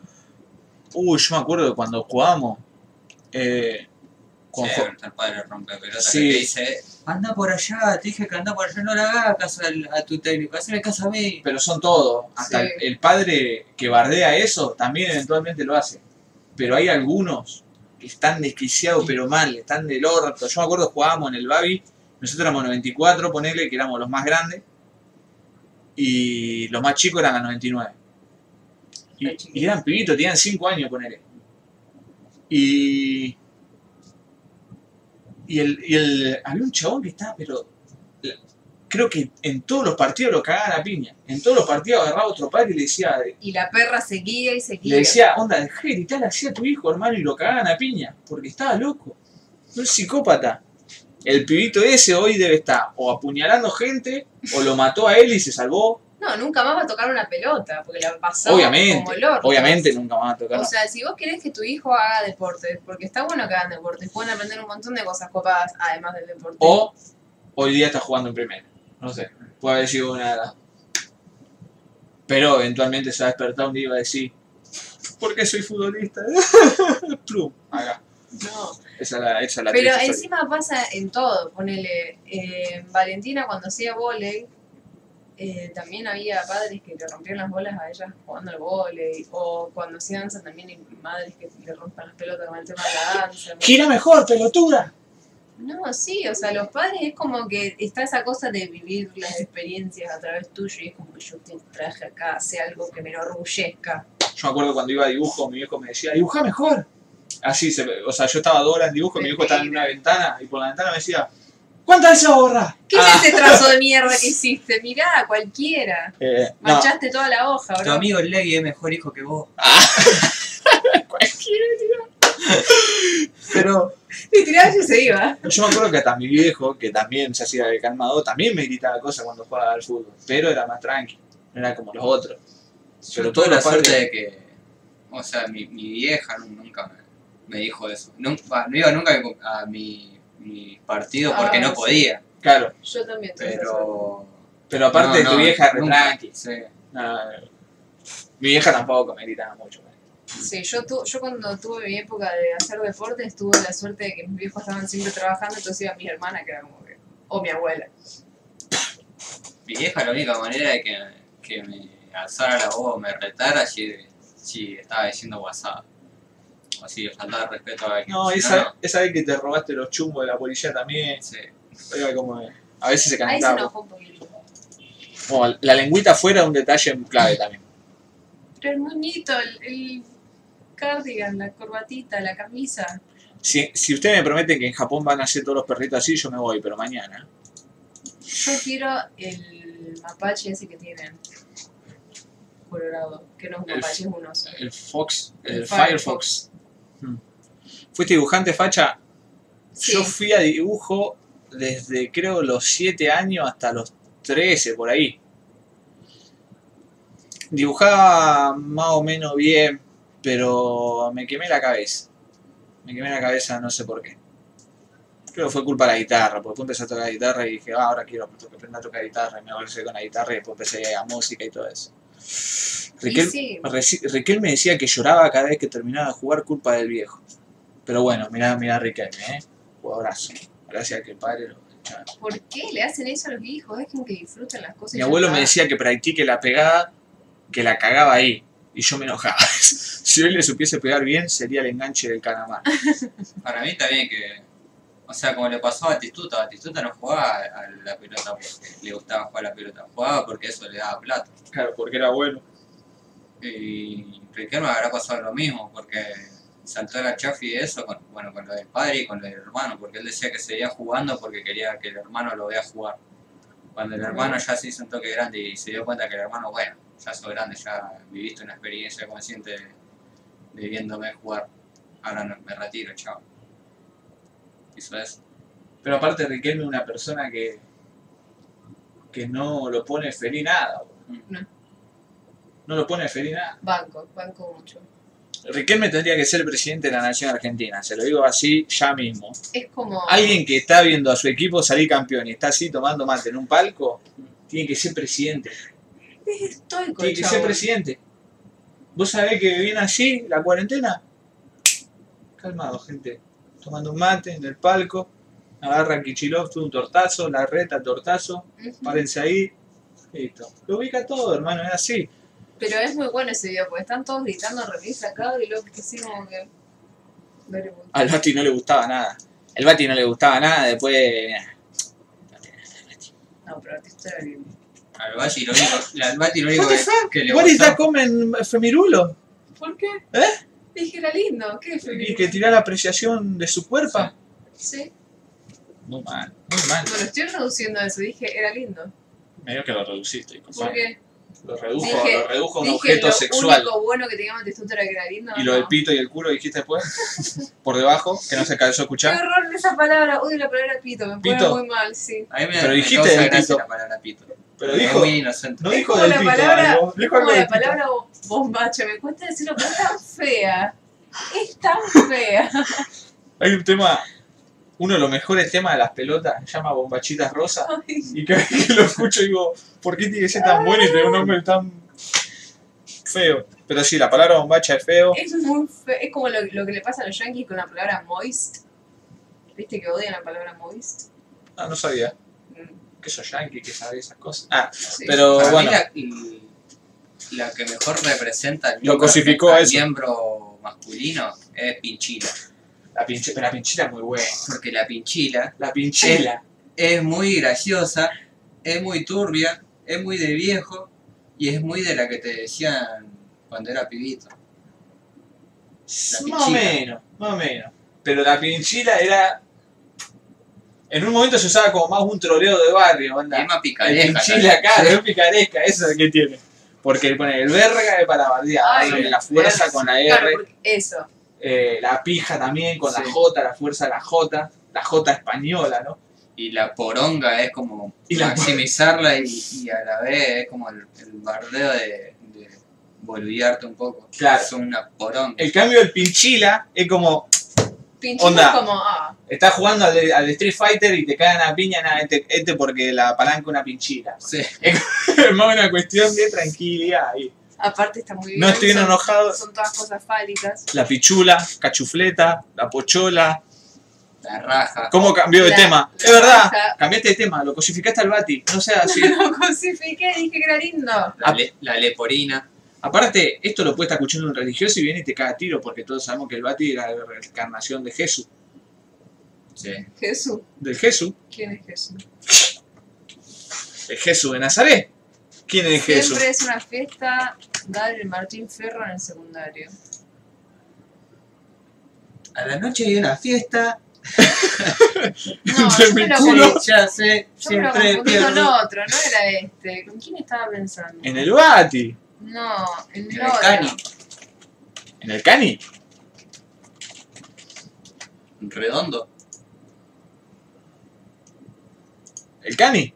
No, no. Uno que era lindo. Uy, que era lindo, que era rubio también, que tenía los pirinchitos, que jugaba en boca. Uy, sí. Uno rubio con pirinchito que juega en boca. Palermo No sé, Palermo cuando se dejó el flequillo de rubio. ¿Palermo es? No puede ser Palermo. Va, vos sos tan bagallera que mira, capaz que Palermo. No, pará, eh... El único rubio que jugaba en boca de coso, de que O capaz que yo me lo acuerdo. rubio. Este sí era lindo. El era deformado este. ¡Qué bagallera que soy! Por Dios, debo ser un culo. Mira, voy a mirar la pantalla porque debo ser lo más. No era feo. Gente, soy tan feo. Soy tan feo como para que le gusta a la Vicky. el jugador más lindo de todos los tiempos Tengo, es, estoy será- muy achinado, capaz que eso. Le voy a poner a Beca, no sea para allá. Y sí, sí, hermoso. ¿No saben quién es la más linda del mundo? Angelina Jolie. No sea Normi. Y pero está robado Pero- lo que cree que haga. Y ¿Cómo pero sí, Beckham? todos sabemos que está bueno Beckham, no está diciendo nada. Encima nuevo. ahora de viejo está más bueno todavía. Era mu- estaba mucho más bueno el juego. Nah, envejeció re mal. nah, ¿qué vamos a hacer mal? Me Eso que tiene, no, no envejeció mal, pero eso que tienen las mujeres de los sugar, algunas mujeres de los sugar daddy y todo eso, me tienen cansado. Y no me ¿Cómo comparar? que mantenga, la verdad. Mirá lo que era el papu que era de joven Beckham, pero mira, uff, quién hizo este hijo de puta. Mirá lo que era ¿Por qué Beckham. por justo lo elegí con el peor pelo? Elegir ahí. Y porque está hermoso ahí. Porque está igual a Brad Pitt en Conoce a Joe Black, ¿te gusta?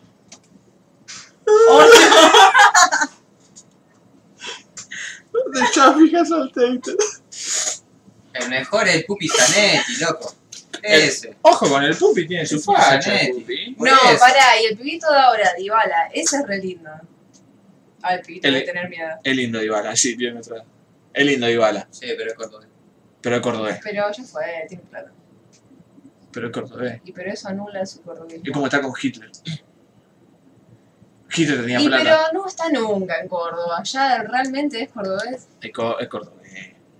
Eh, Todos los cordobeses son los lindos. el jugando de la, el jugando de la Vicky, el loco Palermo, dice. Di María debe ser para ella Brad Pitt, y me tiene Ay, una se cosa así. orto, parecía un Backstreet Boy. Y bueno, no Pasa que los el cordobés nunca deja de ser cordobés, no es como el rosarino que se va a Buenos Aires y que deja de ser rosarino. Claro, porque los rosarinos somos unos, unos porteños wannabe. En cambio, el cordobés tiene una, una, un, es un animal que siente una idea de pertenencia muy fuerte. Entonces quiere quedar retrasado toda su vida. No es que dice, bueno, ahora tiene un coso de dejar de ser cordobés.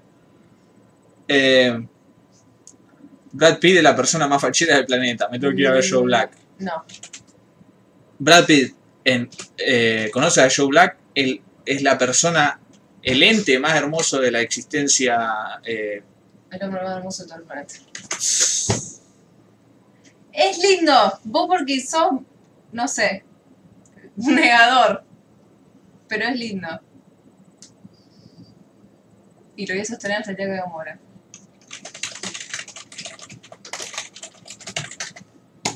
este, e- este que me acaba de decir Victoria, no sé, pues son todos iguales, no sé a cuál te referís. Este Bruce Lee, ¿cuál era el que me acaba de poner? No sé, un chino genérico me No pone. es chino, es surcoreano. Es lo mismo, un, No chino, lo mismo. un chino genérico, yo no puedo creer. Yo soy un culo con el pelo lacio, ya lo sé, lo he descubierto, lo he descubierto ahora que estoy con la Vicky y descubrí que soy un culo con el pelo lacio. Adam Driver, Ah, André era Paler- lindo. Y un Palermo, de gente Palermo. me dijo, un montón de gente me dijo que era lindo. Palermo. Vos solo me decís que es feo. Esta, esa foto de Canigia es muy pastor, eso explica muchas cosas. Vieron a Henry Cavill hablando una PC de gamer, si la vimos. Ahora en cualquier momento la Vicky se pone a buscar a Adam Driver. Es lindo Dan Driver, ¿por qué no lo aceptan? Tanta cosificación me hace mal, no esperaba esto de Stalker. Stalker tiene una gran historia en la cosificación de personas. Philosophy Tube lo sostengo. Ruth Van Nistelrooy. Horrible. Eh, Román Duke, nosotros tenemos dos podcasts dedicados únicamente a la cosificación. ¿Te acordás? Sí. El que hicimos el ranking de la, nuestra actriz más hermosa y el ranking de los actrizos más hermosos. Sí. Eh, Pero las de ustedes son todas re enormes. Oh, una rubia de tez blanca, delgada, con ojos celeste. Wow. don't No. you faltate el respeto. Don't you faltate el respeto a Kate Blanchett.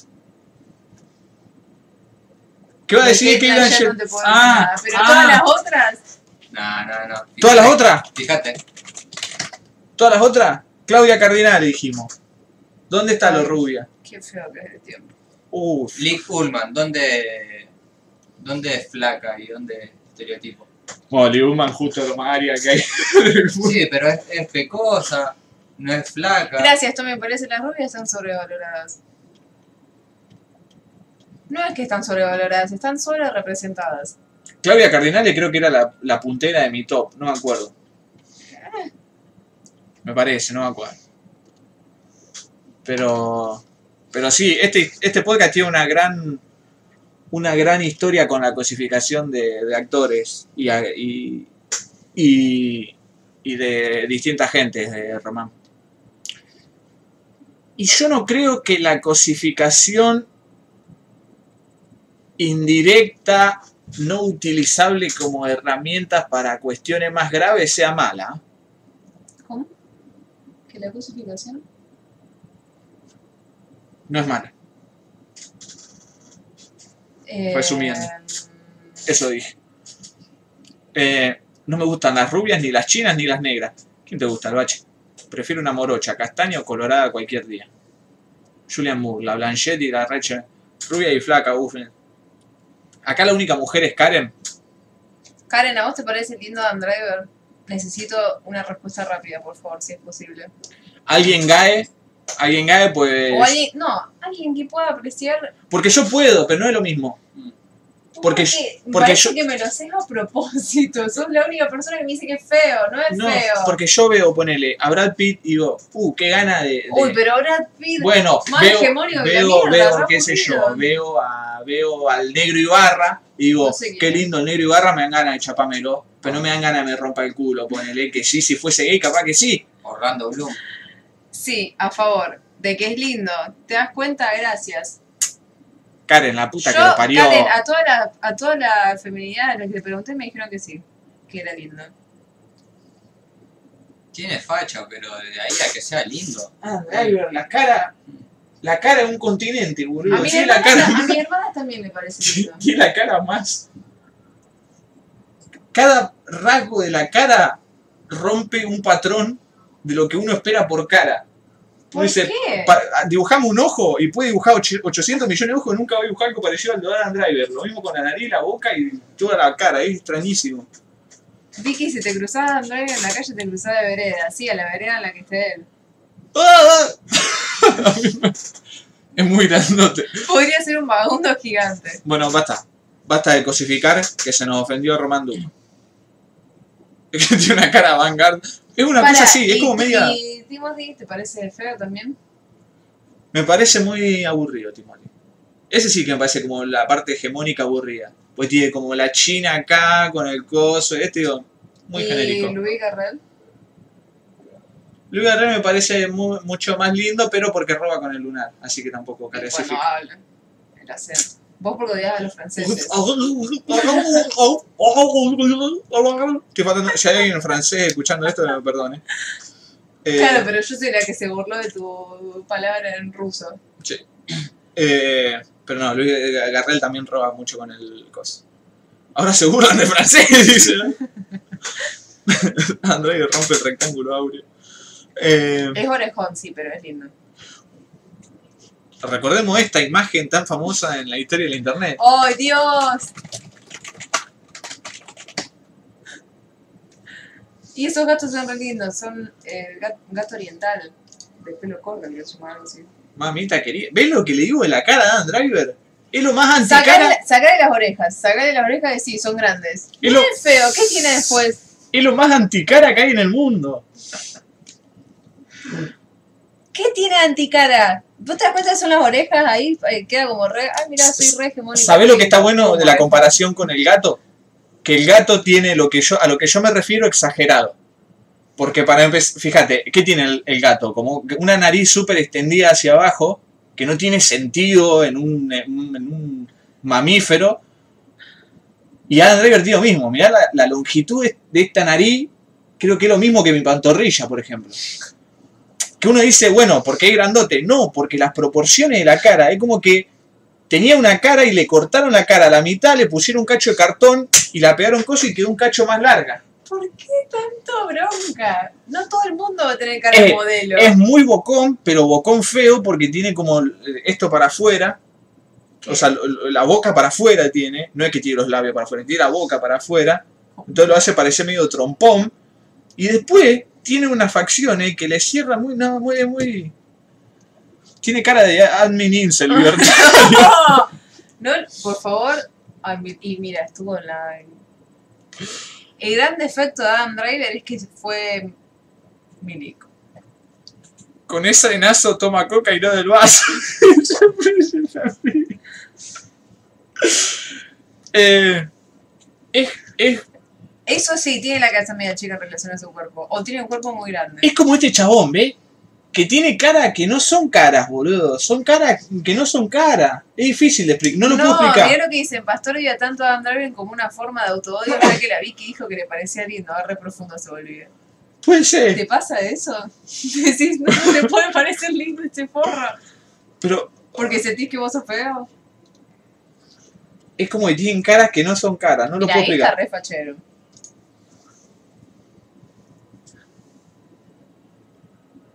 No sé. No sé. Qué hombre, Helm. Ve. Mira, este perro se parece a Putin, es todo muy extraño en la vida, no hay nada, no hay nada más que decir. Ve, mirá, es parece como una mezcla de un chino con. con un gigante, no sé. Pastor odia a Driver porque en el fondo lo ama. Pero bueno, no, no lo puedo explicar. No lo puedo explicar. No explicar. Leí, ¿qué tuviste bien? Yo vi Tokyo Story, una película de, de Osu. Ujú. Tokyo Monogatari, Sí. el ranking de Tokyo. Ni te acordás, hijo de puta. No, ni me acordaba que estaba. Eh, me gustó bastante porque. Ahora te falté el respeto. No era Tokyo Monogatari la que yo puse en el ranking al final. Había puesto la otra. Proseguí. Disculpa. porque medio que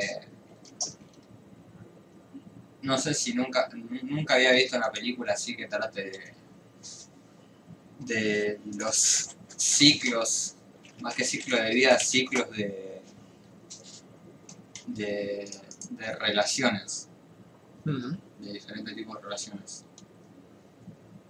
Porque la película va de unos padres eh, japoneses que viven en un pueblo y viajan eh, a la casa de, de sus hijos, que sus hijos se mudaron casi todos, exceptuando a la más joven, a Tokio y se ven después como de muchos años. Y tienen ahí, viste, eh, al principio yo cuando, cuando la empecé a ver no entendía eh, bien qué estaba pasando en la película, de a qué iba la película. Porque digo, ¿cuál es el punto de que me esté mostrando la vida cotidiana de una familia? Eh, no entendía eso, digo, ¿qué- qué- ¿a qué quiere ir con esto? O sea, se está poniendo aburrido. O sea, y bueno, después entendí que era más, era más de las relaciones que en sí lo que estaba pasando. O sea, de mostrarme el- la cotidianidad. Eh, y está bueno porque Oh. con, lo, con todos los años que pasaron y que no se veían, y aparte que tienen como un- una diferente edad, los pensamientos, las necesidades y las ocupaciones son otras, eh, cambia mucho la relación. Mm. Y, y eso lo van expresando cada, cada uno de los padres y ponerle que, que los hijos no, no lo dicen tan directamente, pero eh, te lo van a entender con elecciones que, que dejan ver, como por ejemplo al final cuando, pasa algo trágico en la, familia. Y, también con personas que no tienen, tienen que ver, pero eh, están en un lado externo de la familia. Eh, trata mucho de eso, de, de las relaciones y las evoluciones y la, por ahí si alguno la quiere llamar involución. Porque de eso va. Sí, pero el problema con involución y evolución es que te dan una idea de eh, casi como de algo que dejó de ser una cosa para mejorar, poner Mm. en esas palabras.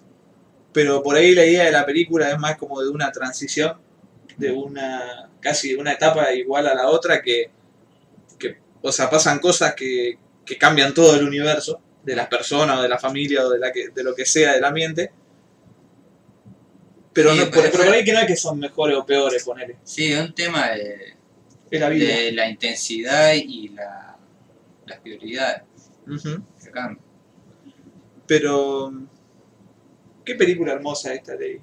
Qué película hermosa. Me Aparte, había olvidado. aparte, ponele que cambia, cambia, el- cambia el pensamiento hacia de, del padre, de ser un chabón ultra conservador, que te lo van a entender y que o sea, se, se resuelve todo en una charla de un bar, que era esto que te iba de la relación de, de padre e hijo, porque o sea, siempre están con la.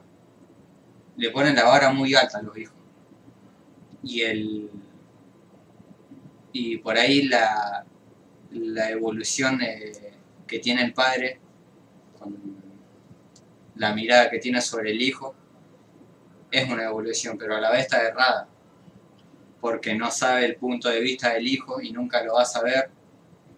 Porque el hijo ya tiene creada una tiene creada una visión que tiene el padre de él en la que no le puede, no le puede decir lo que realmente siente. O sea, Porque si es vos, porque siente que no es lo correcto. si vos criás un hijo como un facho, si después tu hijo crece y vos como ahora está más viejo y sensible dejás de ser un facho, tu hijo no dejó de ser un niño criado por un facho, digamos. Por más que ahora vos ya no lo seas. Y no, y no te puede tratar de otra forma, en Sí. ese sentido. Sí, y por eso ahí para mí eh, es una apreciación, una apreciación mía, pero calculo que el, el director quiso dar a entender eso, porque igualmente está errado en la, en la visión que da el padre del hijo. Del, del hijo, de la hija, todo. Eh, pero se enfoca más en el hijo porque estamos en los 50. Sí. Eh, Pero aparte, esta no era la hija, ¿no? No era como la sobrina, no, no es la, la nuera. la nuera, la nuera, ¿verdad? Sí, y es la protagonista de la, es la protagonista. de la película. Sí. Eh,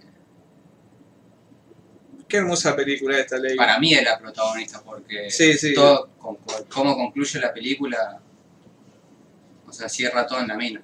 Sí, es como que por ahí en las películas de Osu es más como. Es como factor común. Pero como que el, protagonista es casi que el dramón familiar más que, que algún personaje particular. Eh, gente, vean esta película. Y, la peli y no es que la, la mina esta para mí es la protagonista por porque, no sé, quisieron dar un giro como para decir, uh, mirá, esta es la protagonista, no te diste cuenta. Sino porque la mina llena la cuota de, de todo de todo lo que esperan los padres Sí, de y, la- y- y de todas las relaciones estas juntas. y de ser la única no tóxica. Mm. Ah, pero. Lo que iba a decir, vean esta película. Si no les gusta, no les gusta el cine. Es re absolutista, pero medio que en serio. Eh, Y me acuerdo que les tenía mucho cariño. después vi eh, Taipei Story. Est- Esta ya la cerramos, recomendada. Sí, recomendadísima. Una de las mejores películas de la historia, según yo, puesto número. ¿Cómo la así? Y a, Puesto número 10. y a sus giros. Eh, Taipei Story es más, es más o menos lo mismo, Ajá. pero llevado mal a las relaciones am- amorosas. No conozco esa. ¿De Osu también? No, no de Osu, es otro director, es del 85, no me acuerdo cómo se llama el director. ¿Te acordás cómo se escribe? Sí, Taipei Story, como se pronuncia. ¿Taipei? Taipei, Taipei. sí, así, Story. A ver. Edward Young. Y esta película la voy a hablar a través de otra, o sea, Oh. es media, medio injusto para mí, pero para que se entienda mejor. Eh, yo estuve, es por, la voy a explicar así porque yo estuve haciendo esa, estuve haciendo esa conexión todo el tiempo. Eh, que esta, esta película eh, es lo que tendría que haber sido cosa. Loveless.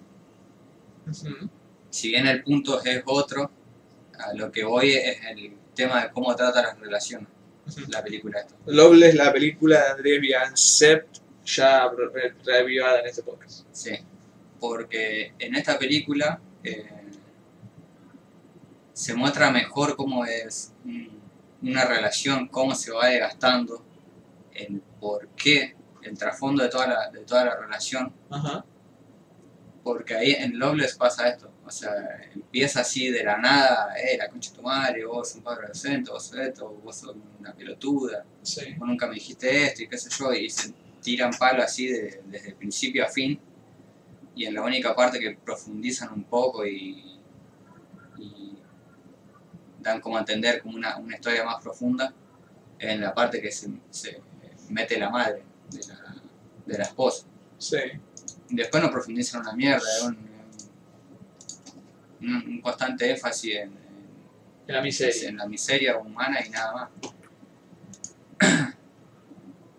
Y en esta eh, es diferente porque te muestra un poco una la relación tóxica que tiene este el protagonista porque en esta película se cierra todo en, en el protagonista este que no ni me acuerdo cómo se llama yo. Ajá. Se llama. Chin. La- No, Chin. el Chin de las minas, eh, Lung. Lung. El, el, el protagonista es Xiao Shen Hou, leí, director de Assassin, archimea peliculón de mi favorito del 2016-15. Peliculón. Mirá, no sabía que el Xiao Shen Hou era, era actor. Qué loco. Mira, decía un protagonista. Qué atrevido. ¿Ese el flequillo? sí. Mira. Y en esta profundizan más en eso porque se meten en la, en la historia de la, de la mujer de él, la, mujer, la, la relación que tiene la mujer de él con los padres, la relación que tuvo con, con la madre, eh, la relación de él con el hermano, eh, su relación con el, con el fracaso o no fracaso. Y, el no y el no saber qué carajo quiere. Ya. Qué dramáticos son todos estos japoneses. Y aparte de que no son chinos, pues son de Ah. Es verdad. Pensé que lo habías dicho. No, no había dicho duda. Encima acabo de decir Xiao Shen Shou todo. Aparte tiene la violenta sí. kanji chinos ahí. La verdadera China. sí. Aparte, los nombres son Chai Lane. Xiao, eso es re chino. Y aparte de que el, el chabón también es tóxico. En, en cierto punto. Son todos tóxicos. Sí. Eh, ponele que el chabón es, es, es tóxico porque no sabe lo que quiere. Ajá. O sea, eh, so- es muy, eh, tiene sentimientos muy, muy efímeros. Y es muy, muy polvorita. Uf. Y, y la mina eh, es muy dependiente.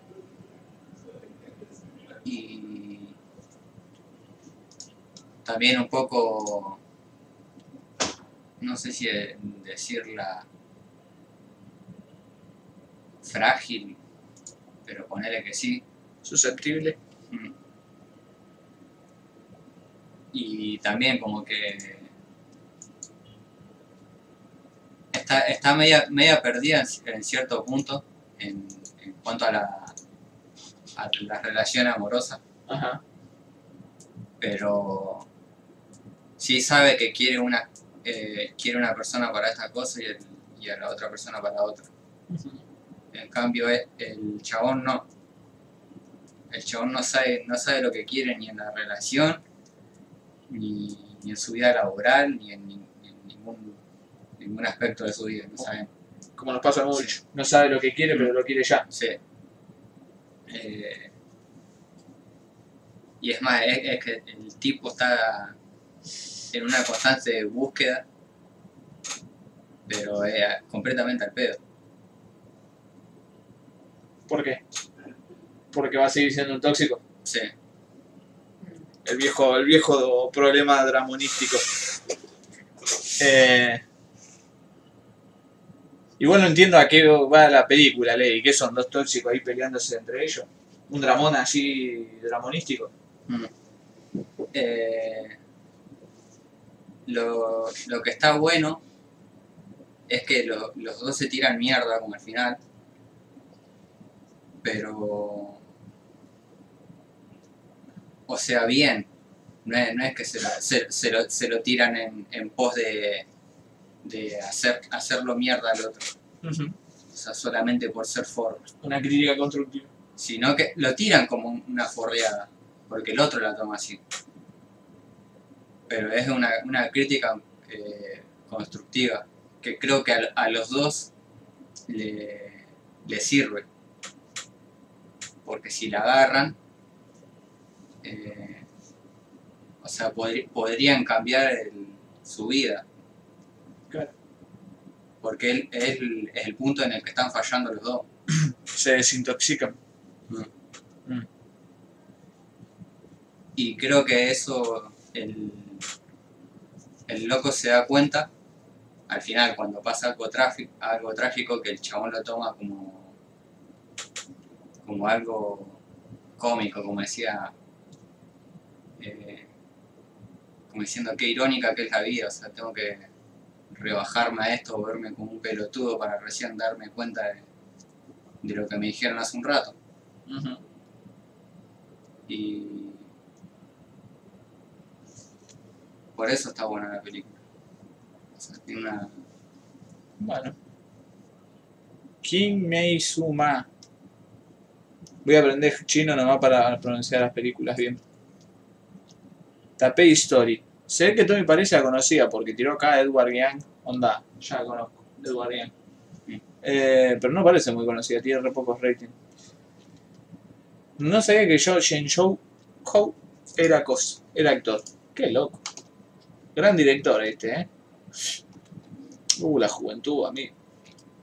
Bueno, Y yo le puse un 7 porque por ahí pasan cosas. Aparecen personajes. sí. Solamente para. para romper un poco la relación. Y. para. O sea, sacar la. la coraza de por ahí el buenito o el cariñoso que tienen uno con el otro. Mm. El tercero en discordia. Mm.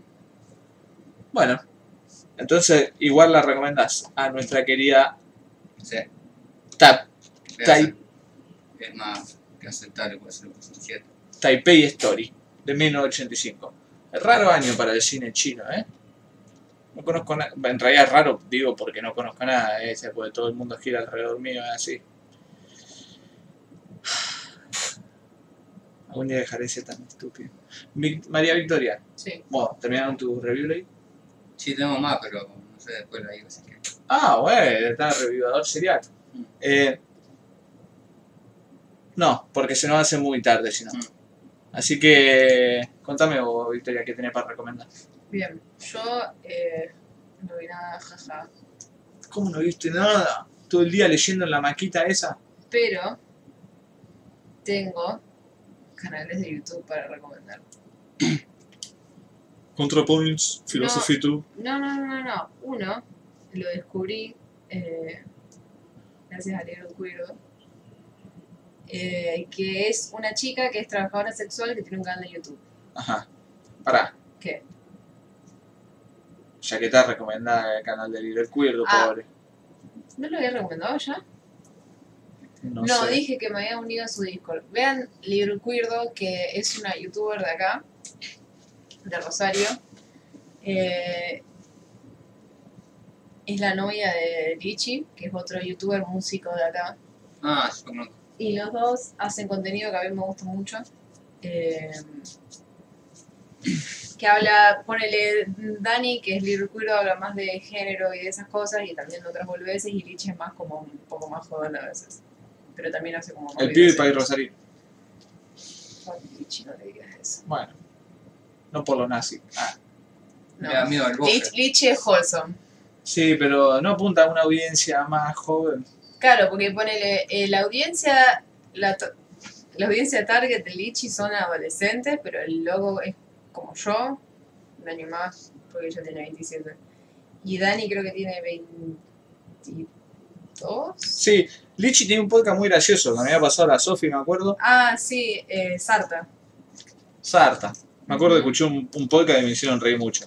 Con un Y- otro chabón que... ah, bueno, y ahora Dani tiene eh, un podcast también que se llama Girl and the Terapia, que era una sección que hacía en su canal, que lo hace en Spotify, que el tipo, eh, oyentes de ella le mandan historias y le piden consejos y ella da como consejos, pero en joda. Yo pensé que, que a mí no me cae mal. Yo pensaba que Lichi nos caía mal. A mí no me cae ni mal ni bien. La, la banda de Lichi no me gusta, pero no por eso me cae mal. Le mandaba amenaza al MD, what the fuck. ¿Por qué?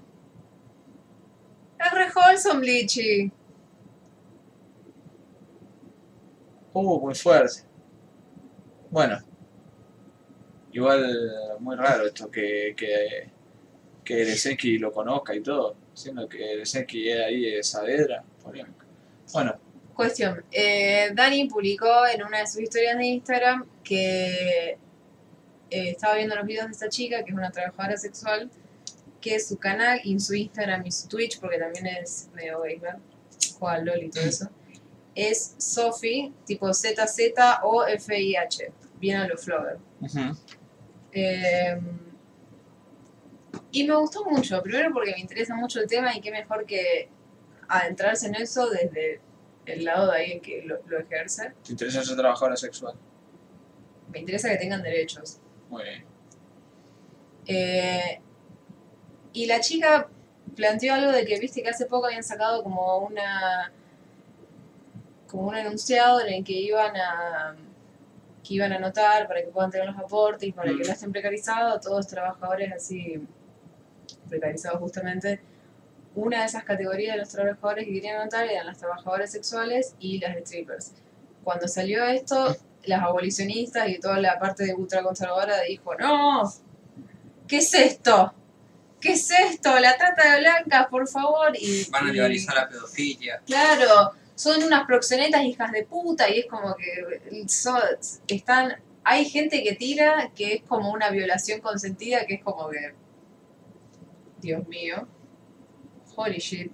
Cuestión, lo quieren tirar para atrás y es como que no estás consiguiendo nada, no estás cambiando nada, estás haciendo que las cosas sigan exactamente como están ahora. Es que la, la idea. Estoy cansado, viviendo en la noche, ¿no? ¿Qué? La- los conservadores, por ejemplo.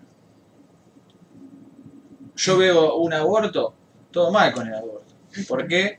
Porque para mí la vida comienza en la concepción Ujú, y es una personita a la que eventualmente la están matando. Está bien, eh, comprendo el problema de las mujeres y todo, pero la están matando esa vida, ¿no? Yo, que encima creo en Dios y soy religioso, eso es gravísimo. Por lo tanto, me opongo a tu idea. Pero ahora, ¿cuál es el pensamiento detrás? O sea, ¿qué pasa, digamos, si se blanquea a las trabajadoras sexuales y trabajadores sexuales? Es? O sea, ¿qué, qué- ¿cuál es el argumento? ¿Qué, qué, el- el- qué es lo negativo? Eh, hay varias.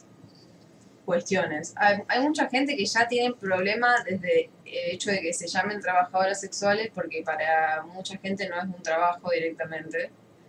Eh, porque sigue estando muy presente la narrativa de son todas víctimas, a todas las obligan a estar ahí, todas la pasan constantemente como el orto, eso es muy importante que todo el tiempo la estén pasando como el orto. Eh, Recordemos la película de Sofía Gala, la que fuimos a ver. Claro. eh, y hay muchas personas dentro del feminismo que lo sienten como la última opresión del patriarcado.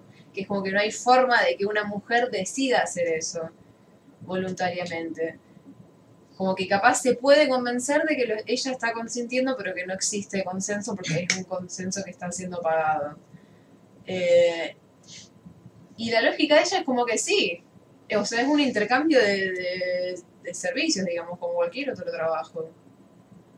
No es que, que tiene algo distinto. Lo que pasa es que estás trabajando con el cuerpo de la forma más literal posible y hay mucha gente que, que le tiene, o sea, todos trabajamos con el cuerpo de alguna forma u otra, pero ese es como muy literal. Igual el de las feministas radicales me parece un argumento válido. Discutible, digamos. Porque sí, hoy día, en el contexto de nuestra sociedad, un servicio por servicio y se que ser tratado como tal si se tiene en cuenta la, digamos, la, la voluntad de cada una de las partes. Pero es cierto como eso llegó a ser un servicio, digamos. Sí. O sea, hay una, una estructura ahí que determinó eso. Pero sería muy, muy cuadrado criticarlo por eso. Sí, obvio, o sea, O sea, ese no me parece tan estúpido, digamos. eh, sí, obvio. Es el trabajo más antiguo del mundo. Recordemos María Magdalena, según. Eh, porque Jesús no podía No tener una mujer. Em, pero- Jesús, con lo papito que era, según el Jesús europeo. Mira, otra que el Bati. La otra vez vi que hubo un estudio enseñaba a hacerle usar dinero a monos. Las monas empezaron a prostituirse. Si el OnlyFans está aceptado, porque el, la prostitución? Pero. Uh, eh, Román Duke, ojo con eso, eso de ejemplo, que está ahí un paso de Jordan Peterson y la langosta tienen jerarquía. es algo que debería estar erradicado hace mucho. Se basa en cosificación y machirulismo. El tema es que no todos los usuarios, digamos, de este servicio tampoco son hombres. Mm. Ni tampoco todos buscan coger. Es como que hay un montón de matices dentro de la prostitución. Hay un montón de distintas prostituciones. Eh, y hay prostituciones que están más aceptadas, como son las camgirls, como son las, las chicas que tienen las OnlyFans y todo eso, ¿por qué? Porque no tienen un contacto directo con, con los usuarios. El tema es que, o sea, sí, hay un montón de gente que quizás no ve eso como la su beta laboral de por vida. Eh, no todos, no todos parten de la misma situación para llegar a eso, eso también es una realidad, como tampoco ninguno partimos de la misma situación para conseguir ningún tipo de trabajo. Pero también le tenés que dar las herramientas para, si esa persona va a quedarse en ese rubro laboral, para que esté segura. Porque si vos la querés erradicar de la existencia, la estás poniendo en un lugar aún más inseguro del que supuestamente vos la querés sacar. Y si la persona se quiere salir, también tiene que tener herramientas como para decir, bueno, por lo menos tengo aportes y puedo hacer algo con esto y para que pueda proseguir a otro laburo más socialmente aceptado. Entonces es como todo... Pero aparte, gente, piensa en esto. Una trabajadora sexual en blanco es una trabajadora sexual que paga impuestos. Son más chicos en las escuelas. Vamos, eh, el Estado... no, no, no. Bueno, y aparte la chica esa también hablaba, hablaba de eso, de que hay un montón... dice que el, el gran porcentaje de las Menos baches en las casas. Esa, lo decía por la que dijeron de la profesión más vieja, es algo que surge. Porque unos monos empezaron a hacerlo. Los monos igual se tiran caca. Vender fotos de pie, por ejemplo, se hizo viral en Twitter. Yo tengo unos pies muy feos. Los podría vender como algo así medio, medio sexual, rústico. como algo fetiche. Claro, algo fetichista. O sea, no son feos, tengo un dedo martillo. Eh, pero bueno, la chica habla de. Eh, la chica habla de todas estas cuestiones, mucho mejor que yo, obviamente, porque tiene la experiencia, digamos, como para hacerlo. Pero también eh, no es como que se, se te siente y te empieza a dar cátedra, sino es como algo más accesible de que la gente ponele, le hacen preguntas en Instagram y ellos las responden. Claro. Y lo que más recalca en todos los videos es como que, porque ponele, le preguntan tipo, ¿y si el tipo te cae con un cuchillo? Y es como que voy a reaccionar exactamente igual que si vos estás en un kiosco y un chabón te cae con un cuchillo. Es como que la chica decía, o sea, tampoco flasheen tipo que la realidad de, de- todas las trabajadoras sexuales es lo que ven en las películas. O sea, sí, existe una precarización y una violencia, pero que eso también es por el estado de, invisibilización que, que tienen y parte de represión continua de parte de la policía. Hmm. Una película de por ahí puede estar interesante al respecto, pero que vi hace mucho, así que si está cancelada por alguna razón, perdónenme, pero recuerdo alguna escena que no estaban mal. Era, es Mysterious Kim, de Mm. Greg Araki, Mm, con eh, Joseph Gordon-Levitt, sí, eh, que él también, un guachín que se prostituye ahí en su y, y hace todo tipo de trabajo. Eh, Bueno, y ahí también, también ves como todo el abanico de los distintos servicios y las distintas demandas, digamos, de los, de los clientes. Eh, poner ella contaba que fue hasta, que tuvo hasta clientes que la llamaban como para aprender a besar, o sea, como que no es todo Mm. tan... ah, Da a buscar aquí. Cuando iba al curso de ingreso para el colegio pasaba por los bosques de Palermo. en Mondi. Eh, bueno, ¿qué más? ¿Otro canal? Sí, después estaba viendo un canal de RedTube que me gusta mucho que se llama Dot Slime. Eh, que el loco, bueno, además de hablar de, de todas las cosas que hablan todos los de RedTube, eh, Los zurditos de YouTube. el surito de YouTube, tiene una sección dentro de los videos que se llama algo de ahí no sé qué, que es donde recomienda... amor. Sí, se llama Hay Hay, Amor. hay, hay dos. Ah, Eyeball Watch, algo así. Que se dedica a eh, shoutear a otros canales de izquierda que sean más chiquititos que los de él. A recomendar. En uno de los en uno de los videos recomienda Bad Empanada, como el año pasado creo. Nuestro australiano mendocino. Ajá. Y en este último video recomendó un canal súper chiquito de una chica que se llama Ordinary Snowflake. Como Ordinary Gamers, pero Ordinary Snowflake. Sí, una chica pelirroja, No, es rubia. rubia. Ah, eso. Que tuvo, tiene, no tiene muchos videos, creo que tiene 4 o 5. Y hacía como un año que no subí y subió uno, creo que hace dos semanas. Se caracteriza medio Oli contra. No, no, no está, la loca está sentada. Ah, no, no, entonces. flash. Eh, y el último video me llamó mucho la atención porque habla de los anti-vaxxers. Y habla sobre la mala estrategia que tiene la gente para acercarse y para discutir a los anti-vaxxers. Que es como que no, no te le puedes... Que es lo mismo que vos dijiste con los, Los terraplanistas. ¿Qué es eso? Un antivax. Los que son antivacunas. Ah, Gracias. Que es como que... Perdón. Que la mina decía, nadie... Acordate, esto lo escucha el bache. Perdón. Que la chica decía, nunca nadie cambió la opinión de nadie poniéndose en una posición de superioridad y gritándole, sos un pelotudo, deja de pensar así. Que decía, hay mucha gente que no es que en realidad le importe cambiarle la forma de pensar al otro, sobre todo porque el tema de la antivacuna es jodido porque los hijos se pueden morir, porque pueden contagiar a gente que son inmunodeprimidas, etcétera, etcétera. ¿Qué estoy escribiendo mal? Ordinary Snowflakes. Sí. No lo encuentro. Capaz que es muy chiquito. Es- como no, es re chiquito el canal. No tiene ni 10.000 suscriptores todavía. No sé, no me lo encuentro. Ordinary Snowflake. Ajá, Ahí está. ya. Eh, y bueno, la chica hablaba de eso, de que si uno realmente quiere cambiarles la forma de pensar, porque es un tema de salud, no solo para esos chicos que tienen el, que corren el riesgo de morirse, sino para toda la otra gente, como que habría que buscar eh, mejores posiciones. Y también hablaba de por qué la gente cae en eso. Porque ponele, ella decía que sí están como las la, a las que dicen Karens, digamos, que son chabonas, generalmente madres primerizas, amas de casa, que están en lugares de clase media alta, Mm. que como que quieren hacer toda esa vida natural y empiezan a leer que las vacunas tienen todas estas cosas que ellos no entienden y dicen, ah, y empiezan a meterse en estos foros y se vuelven antivacunas, porque creen en toda esta cosa naturalística.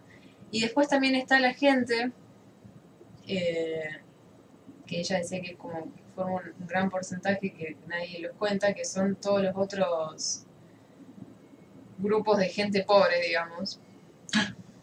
Eh, y que también había un gran porcentaje de gente eh, de color, que también, aparte por, por un tema económico, porque creo que allá todo eso está privatizado, como todo lo de la salud, eh, por todo el historial que tuvo la, la ciencia para con la gente de color, usándolo como conejillos de India vivos. No creo que las vacunas sean privadas también en Estados Unidos. no sé.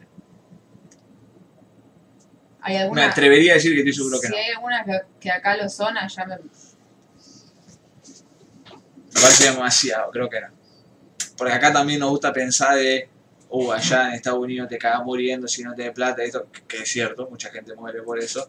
No sé, Pero- yo porque ella dijo que era gente que no tenía recursos. o sea, estamos hablando de gente pobre posta, ¿no? Sí. De- que está ahí, cl- clase media baja. El tema es que no tener recursos eh, te afecta en- muchas razones al no poder llegar a esa vacuna, sí. por más que esté, esté providiada. Por- o sea, por más que esté la vacuna ofrecida ahí, sea obtenible, si no tenés recursos, es difícil llegar a distintas formas. De la información, de la accesibilidad, de un montón de distintas, distintos estadios, digamos, pero, pero estoy casi seguro que en Estados Unidos tener vacunas. No sé. Espero que sí. Sí. Eh, pero bueno, también otro de los puntos que toca en el video es eh, de que eso debería cambiar un poco desde la posición de los mismos científicos, de por qué la gente le tiene tanta desconfianza y, le, y tiene tanto como mm, con eh, la comunidad científica y con los médicos. O sea, ¿por qué esa, esa de repente falta de confianza? Y la mina decía que también en parte es por como ese distanciamiento, digamos, de la humanidad parece que tienen los científicos para hablar y para comunicar las cosas, que es como que todos los, los papers y toda la investigación y todas las cosas que van descubriendo como que debería estar más accesible al público y de una manera en que la gente común, entre comillas, lo pueda llegar a entender. Polémico eso. Porque Y porque eso se. Medio que se termina traduciendo al el virus de la, del SIDA atraviesa la porcelana. O sea, ¿cómo le. porque me acordé del viejo eso. Eh, yo no soy biólogo y puedo ser ingeniero agronuclear cósmico que si me explican por qué una vacuna es efectiva contra un virus no lo voy a entender. ¿Y cómo hace eso más accesible, digamos, más popular? Y ella decía que habría que insertarlo más en el tema de la educación, o sea, a lo largo de la educación. Como que es muy poco el contacto que tenemos. Puede ser. Para mí algunas cosas, o sea, yo no te digo, explícame, explícame todo tu, tu investigación en este punto eh, en dos frases, pero tiene que haber alguna forma de, de explicarle a la gente, bueno, mira, no te voy a decir todo esto, que todo este choclo gigante que vos no vas a entender y te va a confundir y te vas a asustar y te vas a enojar. Voy a decir estas cosas importantes, que es básicamente lo que hace la escuela con un montón de cosas mucho más complejas que después más o menos lo principal entendemos. Y te voy a decir, bueno, mira, las vacunas tienen todas estas cosas que vos lees los nombres y te asustás, pero en realidad son esto. Sí, pero yo no sé en qué proporción eso es tan, influye tanto, digamos. Accesible como sea, todo se va a reducir a...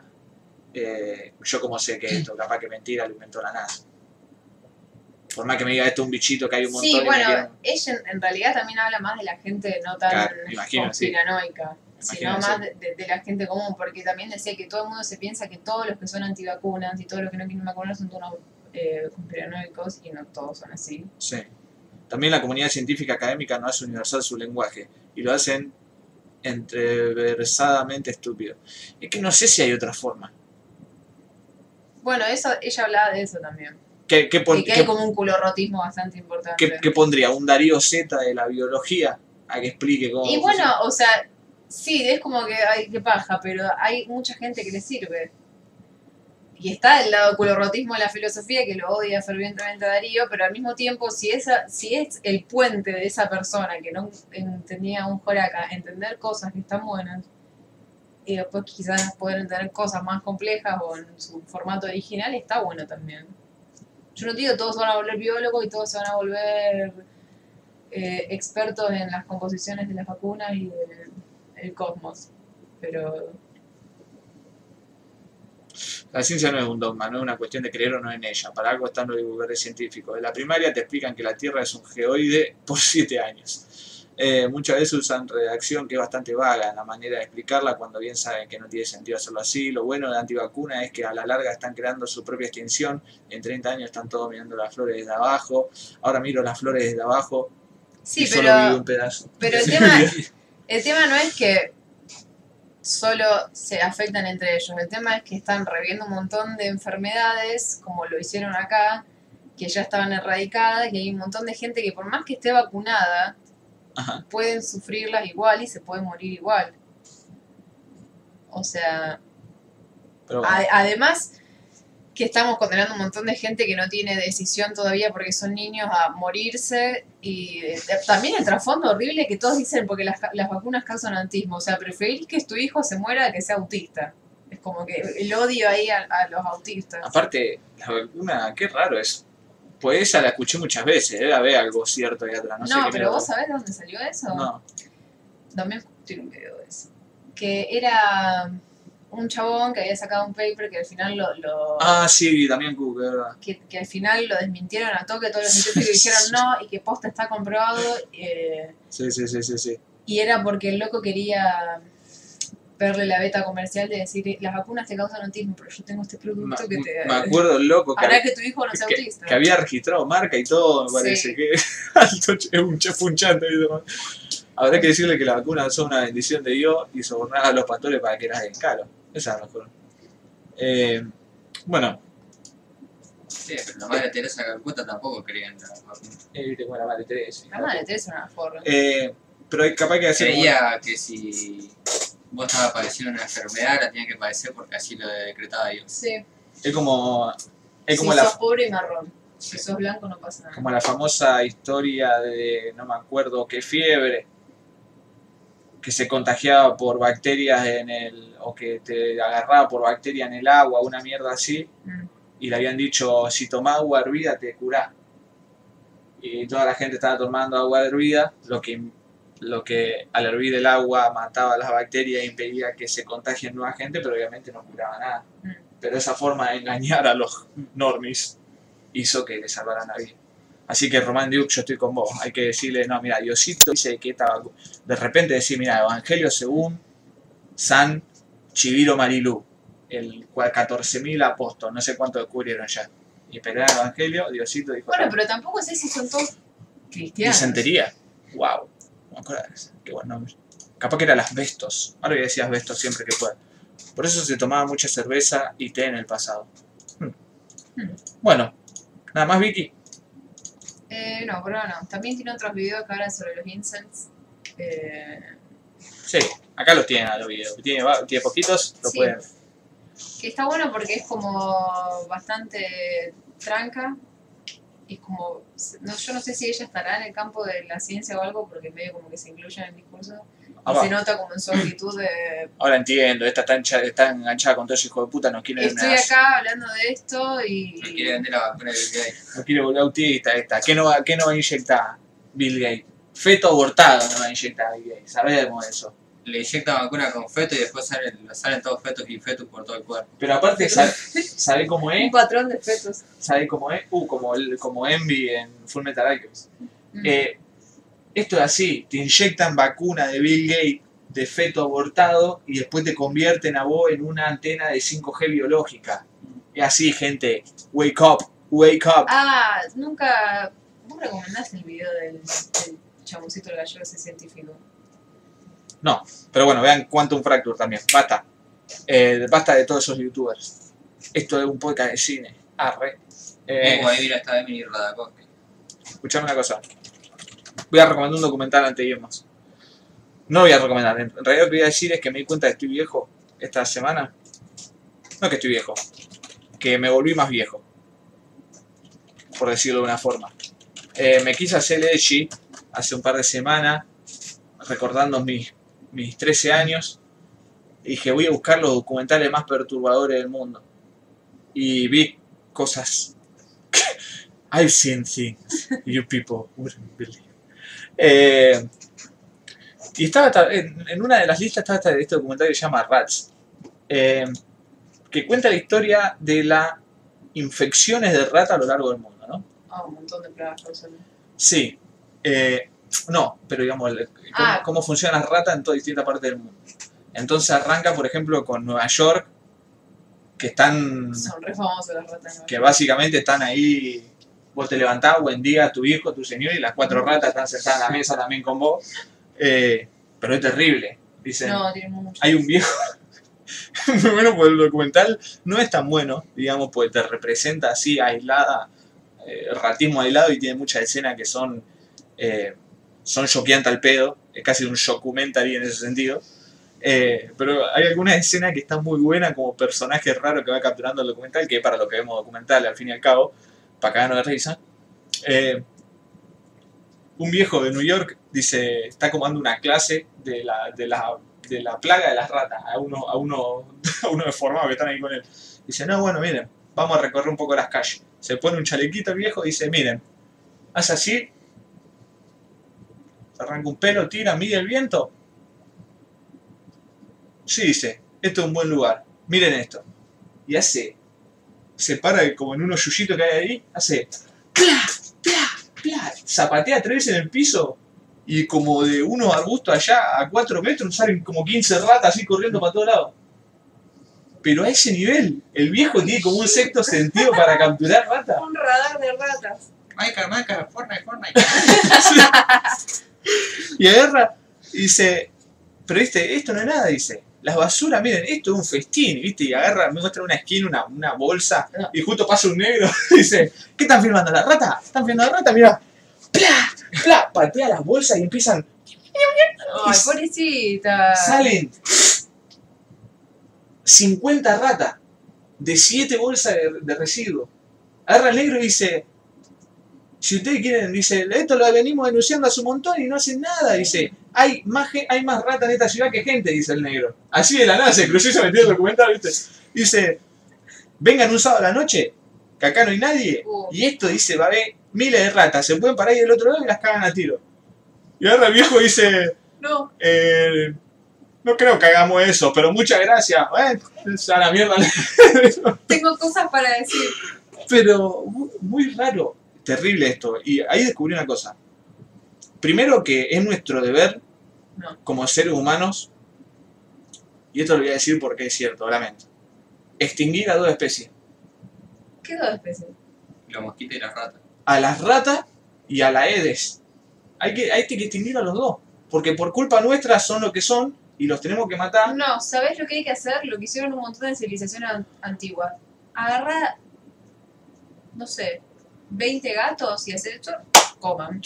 Y listo. ¿Por qué te pensás que los tenían? Porque controlan las pestes. El tema es que ahí, ¿quién los depreda? Los ratones. 10 millones de ratas.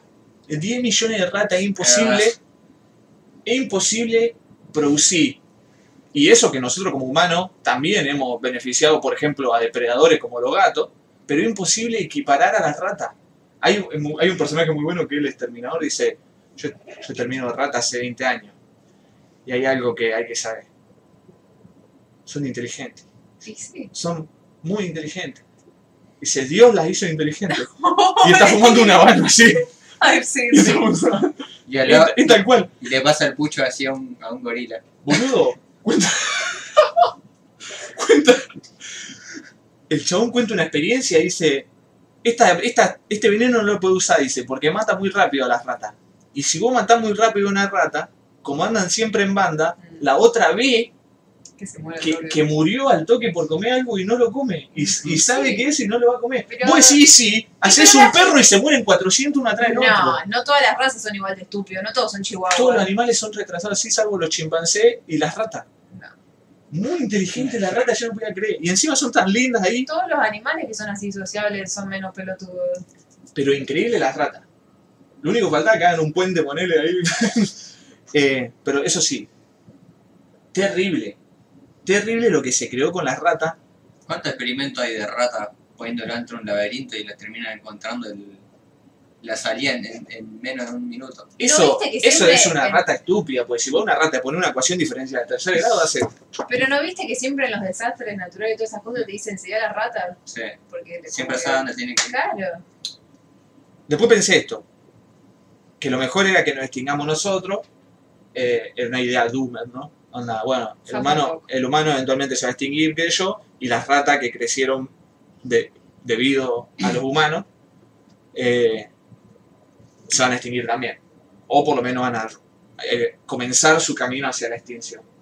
Eh, como probablemente los perros, como, pro- como seguro los gatos y como probablemente los perros. No. El que se muere posta del perro, el gato va a seguir viviendo. Si los gatos no, ah, no ¿y cambiaron mucho. Porque el gato vos te pensás de, uy, mirá qué, qué independiente que es, caza una rata. A un gato lo tirás dos días en un monte y al otro día se lo comieron 14 bichos. Ocho pájaros, dos eh, ratas medias raras ahí entre carpincho y un cuí, Lo, y después, no sé, un perro del monte. lo único que va a En sobrevivir. Pripyat que está lleno de, de, de cosas de gatos. Mm, ¿Qué cosa? En Pripyat está lleno de gatos. Eh, En Pero- todos lados hay comunidades Bueno, de gatos. déjame Lo contar el documental, para, la Lo puta único que que lo va a sobrevivir son las hormigas y las cucarachas. Es lo Y pero eso no tiene nada que ver, eso tuvieron desde siempre y van a estar siempre, no le importa nada eso. Eso están en otra, Lo están fumando Lo que sí tendría que extinguir son los mosquitos, porque los mosquitos no, no Y están pero- para romper las pelotas, no, No, no, sí, son como las abejas que están para sacar polen y para el tema climático y toda la, toda la bola. Sirven de comida. Se lo comen los murciélagos. Bueno, después viajan a China, no sé, no, no es China, es como, no sé si Tailandia o Mongolia, no sé a dónde mierda van, pero te muestran que están cazando rata en el campo, las llevan a la ciudad y las cocinan y las comen, como se hacen en muchos países, Mm. y ahí dije, qué hijo de remil puta que son. Acá saco mi carné de hombre occidental y que conozco todo lo que no sea occidente y me, y me y como soy una rata soy xenof- xenofóbico, por no decir xenófobo. Y digo, estos chinos no pueden ser tan hijos de puta. No pueden ser tan hijos de puta. Encima te muestran a la vieja ahí cortando la cabeza a las ratas, todo, las ahoga primero en un Guarda baile. no sé si, me parece que en Perú, no sé si en Perú o en Bolivia comen ratas rellenas que le ponen como La concha de tu madre, Se como comen a la- Se comen a los cuises. Mi abuelo comía cuises. La puta que los reparió a todos. Escuchame una cosa. La vieja ahogando las ratas ahí. ¿Por qué no les pegó un tiro? No sé, bueno, no importa. Eh, y después van como a un templo hindú, que hay un montón de indios, hijo de puta, ahí, diciendo. Están. pr- primero el documental son 40 minutos mostrándote lo terrible que son las ratas. Lo terrible que son las ratas. Cómo en New York pueden en cualquier momento liquidar millones de personas. Y después te muestran a todos los orientales esto, Por las enfermedades. por las enfermedades, por todo. Te atacan, dice el viejo, dice, te saltan No. medio del pecho y te matan. Ah, no, pero te puedo morder, esa es Sí. y, y después te muestran a los orientales, a los, a los estos tailandeses, no sé qué mierda son. Asiático.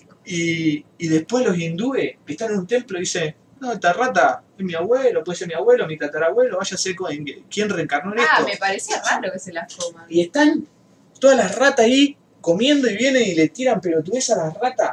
Pero Ay. la rata más podrida que viste en tu vida, no una rata ahí fluffy, qué sé yo, como que está sana. Rata podrida. Y el loco está, está sentado así, le están entrevistando, tiene como un- una palangana con leche, y está una rata ahí, qué sé yo, tomando. Ah. Dice, este puede ser mi abuelo. Ay, agarra- pero ¿y era alto forro el abuelo si reencarnó en una rata.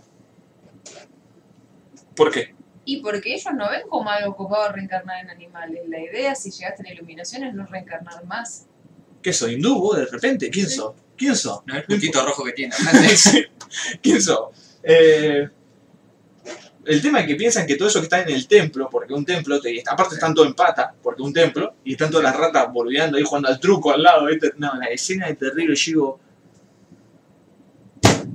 Después no quieren que pase el coronavirus. China le ha hecho un gran daño a este país y a los Estados Unidos de Norteamérica y va a tener que pagar por eso. Y ahora van a venir a producir chanchos acá.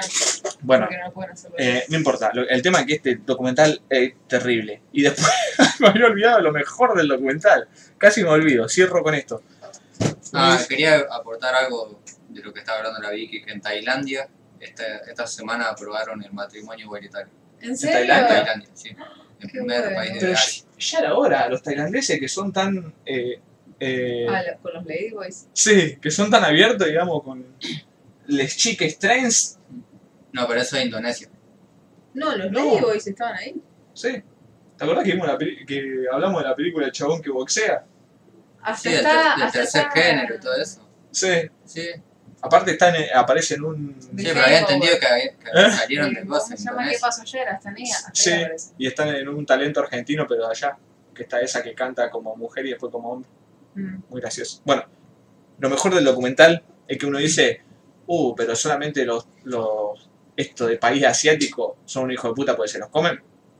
No. Solamente estos hindúes, porque son hindú, estos indios son los únicos que que son un hijo de puta porque están ahí zapateando y tomando leche una palangana con una rata. No. Porque otro gran, gran ejemplar del planeta Tierra son nuestros amigos ingleses. Eh, un buen inglés de campo, y más si es un viejo. Agarra y presentan al viejo, dice, no, yo tengo como 14 terriers. 14 terriers, abre una, abre una, una, una chata así, y bajan como 14 perritos chiquitos blancos así, re desquiciado, onda, "Ah, ah, esto que el otro, pero mal. 14 perros desquiciados. Y agarra y dice, a la rata hay que respetarla porque son un animal vivo y hay que darle la muerte que se merecen. Y agarra y empieza a zapatear por todo lado y manda a los perros que, que rastreen a las ratas. Y, y son postas como... No sabía que los usaban por eso. Yo tampoco. Igual, igual hay dos o tres que no son... Había un par Ay, que eran... ese es un pichicho, ¿no? No, bueno, ese no es. Eran todos blanquitos. Ah. Pero hay otro que es como la ojerita, que Un- parece... Un perro, perro. es, es igual de blanco y petizo, pero no tiene ni la barbita, nada. eh, así uno, tenía un par de pichichas ahí metido. El tema es que están todos los perritos desquiciados olfateando por todos lados y encuentran las cuevas. Cuando encuentran las cuevas, el loco como le mete un humo, no sé qué mierda, y las hace salir a las ratas, y ahí empieza el festival inglés de los campesinos, esto que empiezan a aplaudir, qué sé yo. Los perros No, descuartizando a las Ah. ratas, partiéndolas al medio, linchando con las ratas hasta que las parten al medio. Y el viejo, dale, dale, dale, dale, dale, Bobby, ahora, ahora, ven, y las ratas, un quilombo de perro. Pero un- una de las escenas más dantescas que yo vi en la historia del cine, un viejo con 14 perritos matando ratas. Y los perros desquiciados, boludo. Es terrible esta escena, a lo que iba. ¿Por qué me doy cuenta que he crecido? Porque me afectó esta película. Me afe- no, había escena que decía, por Dios, ¿No pasaron en India los que trabajan en los arrozales eh, eh, cazando ratas? No. O sea, no les pagan. Lo, lo hacen trabajar en los arrozales. sí lo pasaron. Y, Me había olvidado. y van pibitos, todos trabajan así y hacen huequitos así y le, y le ponen como una pava con humo hasta que todas las ratas empiezan a salir por todos lados así, las empiezan a agarrar y el pago de ellos es que se coman las ratas que cazan. O sea, eso específicamente no, pero los que pasaron son unos, unos indios que estaban como en un gueto, digamos, y. Y en India pegó mucho, creo que no sé si era el ébola o qué mierda le transmiten las ratas, porque tenía una, inf- una infección, viste, son, una- son millones los Sí. indios, y tenía una banda de ratas que onda New York, y como que se armaron medio grupo de vigilantes, como lo, ya no queremos osos, Sí. pero de rata. Y son indios que no tienen esa tecnología, ponele como el exterminador de Nueva York o todo eso, y, y van y a los palazos. Onda, sacuden unos combres ahí, cuando una rata, pum, palazo en la cabeza. Es terrible, es terrible este documental. Una, te dan ganas de extinguir a pro- aproximadamente, dale hoy. Te dan ganas de extinguir aproximadamente 14 especies, incluidas los humanos en este documental. Súper efectivo. Pero bueno, eh, terrible, terrible. La escena del viejo este desquiciado con los 14 perritos. Eh, Yo soy de pueblo serrano y la araña a la noche se, no te caminan, te cogen. Bueno, pero las arañas. O sea, sí, las arañas te dan impresión, pero ¿qué hacen? Están ahí, se comen los bichos, no te rompen las bolas. La sobrepoblación de perros es lo peor. Me encantan los perros, pero casi te comen cuando pasan por la vereda. Sobrepoblación de perro, imposible. Eh, bueno, gente, sopa de ratata. Si quieren, vean este documental. Es fácil de conseguir, creo que hasta está en YouTube. Eh, pero no se los recomiendo.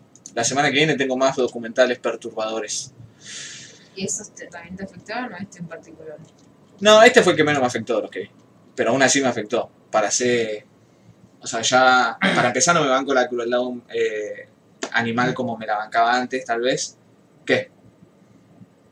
¿Qué fue Ah, ese? pensé que iba a decir no me van con la crueldad animal. Punto. ¿Cómo me la Antes me la bancaba más. Era menos sensible a estas cosas. ¿Te la bancabas? ¿Cómo? Me la bancaba más. Yo no puedo entender cómo la gente puede ver esas cosas. Y porque era más edgy, veía así la violencia y decía, "Mm, mm, qué terrible.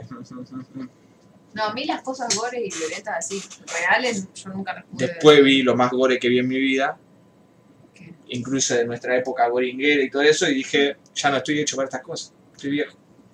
Pero bueno, ya lo hablaré la semana que viene. Bueno, ¿La viste online o la descargaste, Rats? La descargué. Ah, antes que me olvide, anoche con un amigo vimos Roar, 1981, la peli en el rodaje más peligroso del mundo, con 130 leones, tigres y panteras. Nos cagamos de risa, gracias por tanto, Pastorki, de la de Príncipe Anfibio, gracias por tanto a vos.